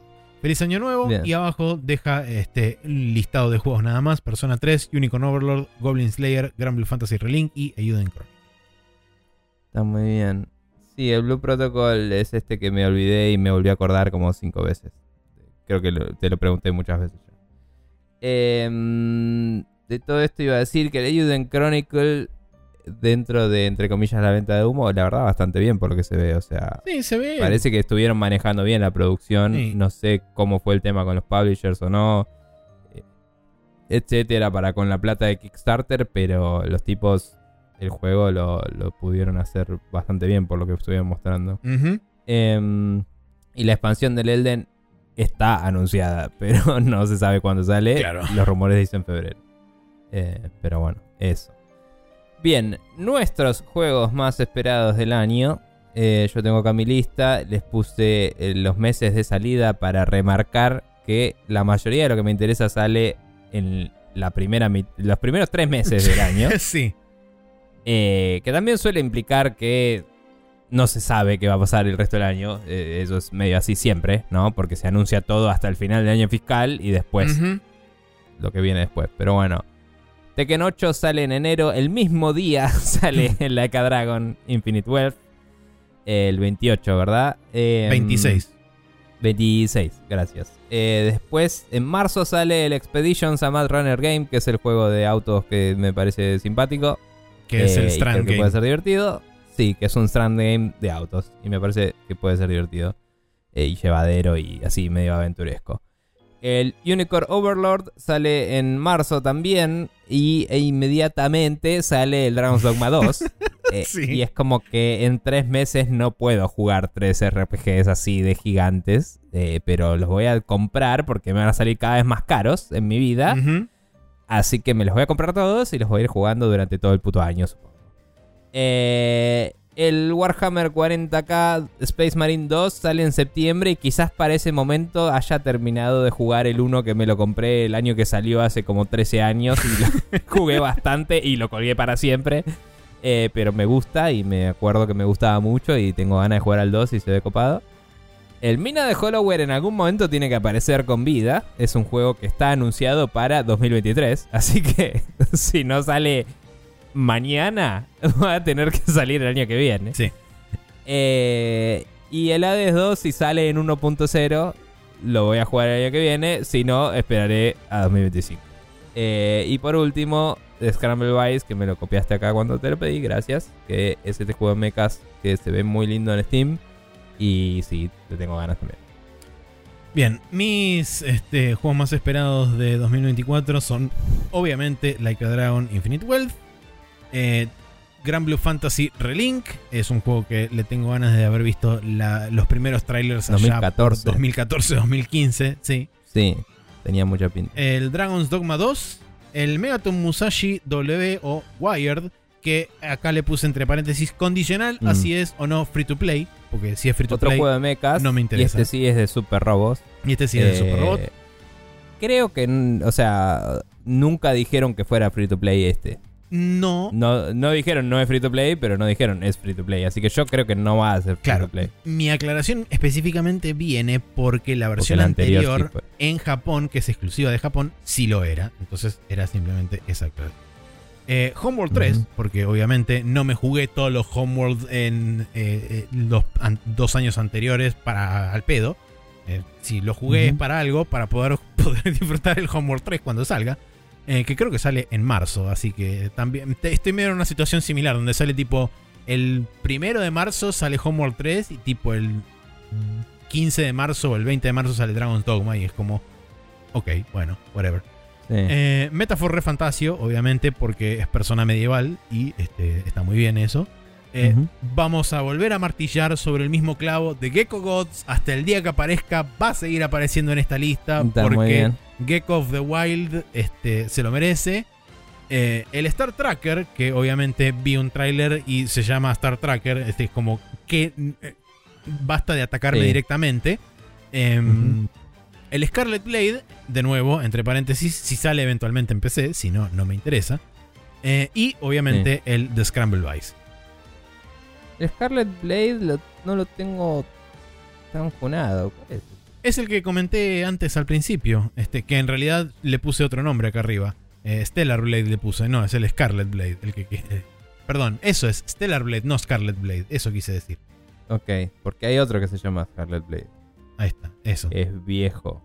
Claro, sí, no, nada que ver. Ok. Eh, sí. sí, no, era el Stellar Blade. Lo cambié arriba en la predicción y no lo cambié acá abajo en, la- en los juegos más Está esperados. bien, Ahí listo, no pasa nada. Yo porque dije, lo googleé y dije, ¿qué es esto? Y era un juego de 2013. Y es como, ah, ok. Listo. Eh, bien. Y el Scramble Vice. Sí. Bien. Eh, sí. Eh, es raro. Es raro porque para este año tenía menos juegos anotados. Eh, ninguno era el Baldur's Gate 3 que me volvió el bocho zarpado. Sí, estoy en la misma. Eh, y mm, para este año que viene tengo más juegos anotados a pesar de que es más incierto el año y no tengo idea de nada. sí, Eh, y so- sobre todo de, las capacidades de financieras. adquirir videojuegos que vamos a tener todos acá.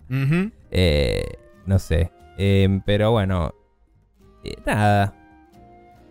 Se viene un año jodido para el país. eh, y para la industria seguro que también, porque no viene muy bien la cosa. No. Eh, y para los CEOs hijos de puta no, lo cual es un problema. Eh, pero bueno, Bobby Kotick dejó oficialmente de ser el CEO de Activision Blizzard ayer. Sí. Si sirve de consuelo a alguien. Eh, Hay que festejar las pequeñas victorias. Sí. Y solo se llevó como muchos, muchos millones de dólares. Sí, le pagaron que- 15 millones de dólares por irse.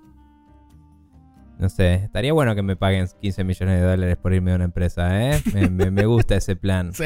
No sé. A mí también. Ya, Estaría piola. Podría no trabajar Eh. nunca más en mi vida, por ejemplo. Básicamente. Sí. Eh, si no en este país, listo, nos vamos al sudeste, al sudeste asiático, donde eh, es más estable la economía, pero también la conversión nos sirve. Y listo. Eh, no sé. Em,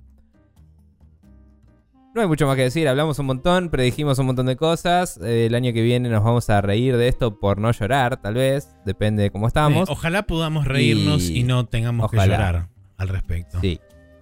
Y nada, no fuera de eso estamos para pasar a la siguiente sección, así que muchas gracias a la gente que nos ha pasado sus, eh, sus juegos más esperados y sus predicciones. Eh, y veremos, el año que viene no vamos a leer todo porque es un montón, solo vamos a leer lo nuestro. Pero eh, los invitamos a recapacitar sobre las cosas que dijeron esta vez en un año. Eh, y ver cuánto le pegaron o no. Así es. Eh, o cuánto les gustaron o no los juegos que esperaban. Eso no lo hicimos tanto de, de los juegos que esperábamos para este año. Decir si nos decepcionó o no, o si estuvo bueno. Es verdad. ¿Querés Sí sé hacerlo que rápido? no sé por qué Chota estaba esperando el Final Fantasy eh, 16. Pero hagámoslo rápido, sí, ¿por qué no? A ver, Déjame que abro la Eh, lista. ahí lo abro de nuevo. Lo tengo acá. Bien, los eh, Laika Dragon, el Ishin lo recolgué, me pareció que está buenísimo, pero es mucho más lento que los otros y eso eh, me distraje y no volví. Sí, yo Creo- el Ishin, de nuevo, creo que me fui a Tandil y me costó mucho Sí. volver después. eh, yo el Ishin lo disfruté. Lo disfruté mucho, me gustó. Eh, pero si tengo que ser sincero, disfruté infinito más el Gaiden. Sí, eh, The Man Who el. Gaiden es un juego de la concha de la lora Sí. Eh, y es más divertido y es un mejor juego de Yakuza, pero Sí. fue hecho como Digamos que los dos 10 cumplieron. años después que el otro. Claro, los dos cumplieron las expectativas. El Gaiden superó Sí. ampliamente mis expectativas. Sí. Eh, el Final Fantasy no sé qué hacía en mi lista. No sé qué hacía en tu lista tampoco. En, mi honesto. lista lo tenía principalmente si salía en PC, porque me interesaba jugarlo, principalmente por el combate, dado que a mí me gustan los juegos tipo Devil May Cry y este es un juego que el combate está diseñado, o uno de los principales diseñadores es el Sí. diseñador de combate del May Cry 4 y 5, entonces me, interesa- me interesaba por ese lado. El UFO Robot Bien. Grandizer obviamente me interesa un montón, pero prefiero esperar a jugarlo y a, darme un- y a darle un veredicto justo una vez que tenga el voiceover en japonés. Eh, pero tengo por lo menos mi intuición de lo poco que jugué y los trailers que vi es que me va a gustar mucho. Está muy bien. Eh, el Street Fighter 6 tenés ahí también. sí, a mí me gustó mucho, no lo esperaba y lo jugué y sí, el Street Fighter 6 yo lo esperaba. eh, no sabía muy bien qué esperar, pero a medida que fueron pasando los trailers y se empezó a ver cada vez más contenido y más contenido, dije, ok, no, bueno, esto es, esto es diferente, es un Street Fighter distinto y evidentemente lo fue. eh, y lo disfruté un montón cuando lo estuve jugando.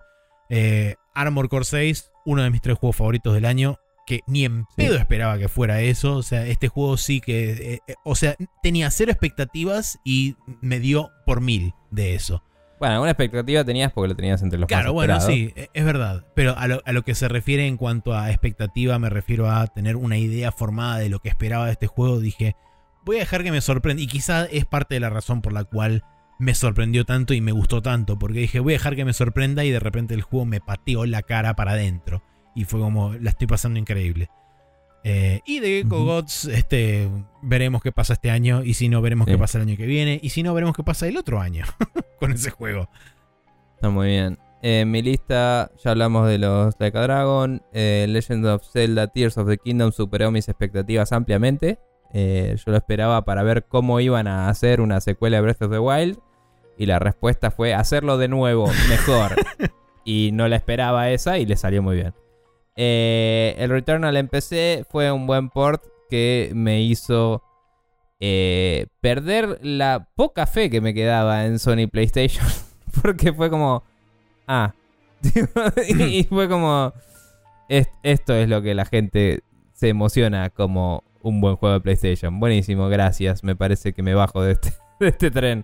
Y un saludo para todos los que me conocen. Em, después de eso, el Final Fantasy Tactics nunca salió. El UFO 50 no salió nunca. El Bomb Rush Cyberpunk me pareció genial y increíble. Ya hemos hablado un poco de eso de, En los juegos de año. lo que opino con respecto al setting y la historia y eso, pero fuera de eso es un juegazo de la concha la lora.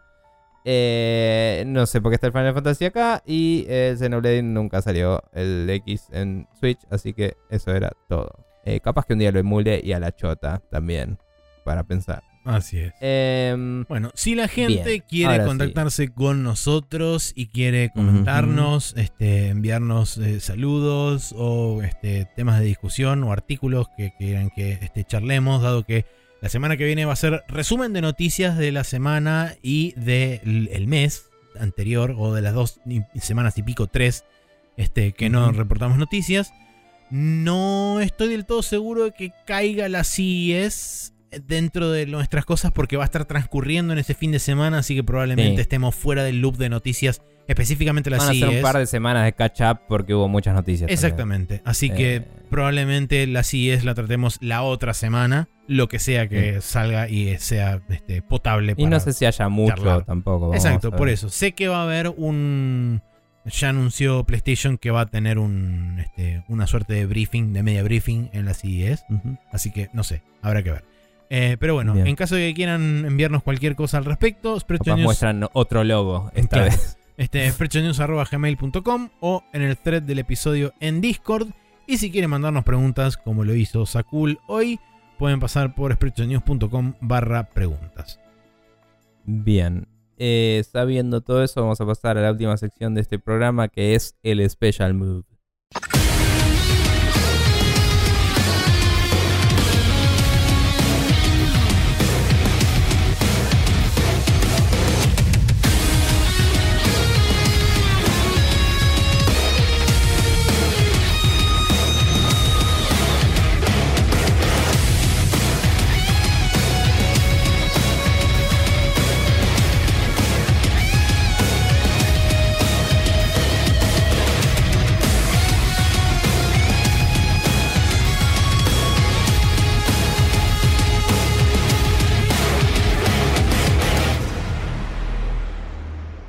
Y estamos de vuelta acá en el Special Move, de nuevo en el documento equivocado, ahora sí.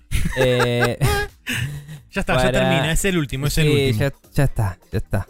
Eh, nada, estaba pensando que tengo que hacer después, cosas, tengo que ir a cargar la nafta del auto, etcétera, y no sé, en cualquier esto. Eh, nuestros special moves esta semana, tenemos uno cada uno. Eh, yo voy a pasar un video de Brian David Gilbert explicándote cómo hacer un sándwich de desayuno. eh, que me llena el alma de colgorio y felicidad, eh, a pesar de que usa algunos productos que acá técnicamente no existen y honestamente no sé qué son, porque usa esas papitas que no sé qué mierda son al principio. Eh, pero lo vi y dije, necesito esto en mi vida. Y me parece que en un rato voy al chino y voy a hacer que eso suceda y voy a tener un no breakfast, pero sí, Un merienda sándwich. sí, eh, un pre-fast sandwich. Eh, y nada, se ve muy bien. Eh, y es divertido porque el chabón es divertido. Sí. Eh, y vos tenés acá algo interesante para quien quiere pegarle a la vieja en ciertas circunstancias particulares en de ciertas emulación. circunstancias específicas, así es. Porque eh, Nobleza Obliga, debo agradecerle al señor Neko Bakiani, que fue el que me hizo llegar este link al sitio, eh, donde un chabón en Twitter publicó este, un, un tweet que decía, acá dejo el link para bajarse los parches HD que hice de estos juegos de PlayStation 1 hasta el momento. Eh, incluyen Xenogears, Legend of Legaia, Background Story y Breath of Fire 4. Eh, cuando se refiere a packs HD, se refiere a que el chabón básicamente rehizo todas las texturas de todos los juegos, rehizo todas las UIs en, eh, escaladas en HD, hizo todos los portraits con arte oficial. Eh, de hecho, se pueden ver las imágenes cuando se cliquen los links de cada uno. Ves las diferencias que hay entre una cosa y la otra. Mm. Este, y se puede apreciar realmente que son todo hecho con el arte oficial y todo eso. Em, y además, eh, y justamente lo que mencionaba Nico, que esto de- de- del tema para un tipo de emulación en particular, él lo ofrece en forma de este parche externo, donde vos no necesitas eh, básicamente modificar la ISO de ninguna forma, sino que lo podés inyectar desde el mismo emulador. El problema es que la forma en la que él lo hace lo explica solamente con el emulador RetroArch. Entonces, Mm. para aquellos que lo quieran jugar, seguramente van a tener que bajarse el RetroArch, configurarlo de la forma que, el chabón este te dice en el tutorial. Por lo menos por lo que leí yo, el tutorial es bastante completo. Entonces no es que esquipea muchos pasos ni nada de eso. Em, y te enseña cómo ponerlo en una. en un este. en un cosa particular, en una. Ay, no me sale la palabra, boludo. Las carpetitas, una carpeta, eso, Dios. Una carpeta en particular dentro de la, de la jerarquía del emulador y qué sé yo, de donde el emulador toma datos para inyectarlos en gameplay y bla, bla, bla. Este, Solo quiero decir eso. que 2024 se viene con un nuevo Sí, nivel no, de no, sí en el podcast. un, O un sea, nuevo estándar en, en- en la dialéctica de Spreadshot News que agárrense fuerte sí. porque Sí. eh, Eh, che, es raro, pero no sé si notaste que no está el de el de Breath of Fire. ah entonces Eh, sí Está listado, pero no, es, no anda el link. Y si vas al menú de arriba, donde dice Play 1, no está. Eh, Eh, porque sí el chabón lo explicó esto en el thread eh, porque cuando le preguntaron por el background story que estaba en una situación similar ahora me acordé eh, dijo estoy trabado en el último jefe porque el chabón los estaba pasando para verificar que estuvieran bien las texturas sé yo dijo Ah. estoy trabado en el último jefe cuando lo pase y compruebe que está todo bien este subo el link y tipo tres horas después posteo dice ahora está este, actualizado Background Story así que debe estar en una situación similar con Breath of Fire que lo listó pues, digamos que está en progreso pero todavía no está terminado o no, no, no lo chequeó por completo Está bien. Eh, me sorprende la cantidad de juegos que tiene. Tiene cosas de Play 2, de Wii. ¿Son todos del mismo Sí. chabón? de PSP aparentemente sí De GameCube. Zarpado. Tiene el Batten Kaitos, que ya salieron HD remasters oficiales, pero bueno, Sí. es bastante reconocido. Skies of Arcadia, lo podés tener ahí del de GameCube también. Ujú. Escúchame una cosa. Eh, el Mario Kart de GameCube, Spyro 1. No sabía que había un Spyro en GameCube. Eh, Soul Calibur Legends en Wii. Un montón de cosas, boludo. ¿Qué onda este chabón? no sé Uh, el Bravely Default. Ese juego, Maxi, me parece que podría ser de tu agrado jugarlo, tal vez, en una de esas, quizás. Em, pero es bueno Muy lindo el Bravely Default. Nice. Bueno, nada, eh, para chusmear y ver qué onda, etc.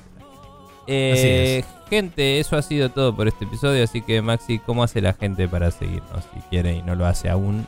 Eh, eh, dame un segundo que encuentro el correspondiente documento. No hace falta, pero lo tengo que buscar igual.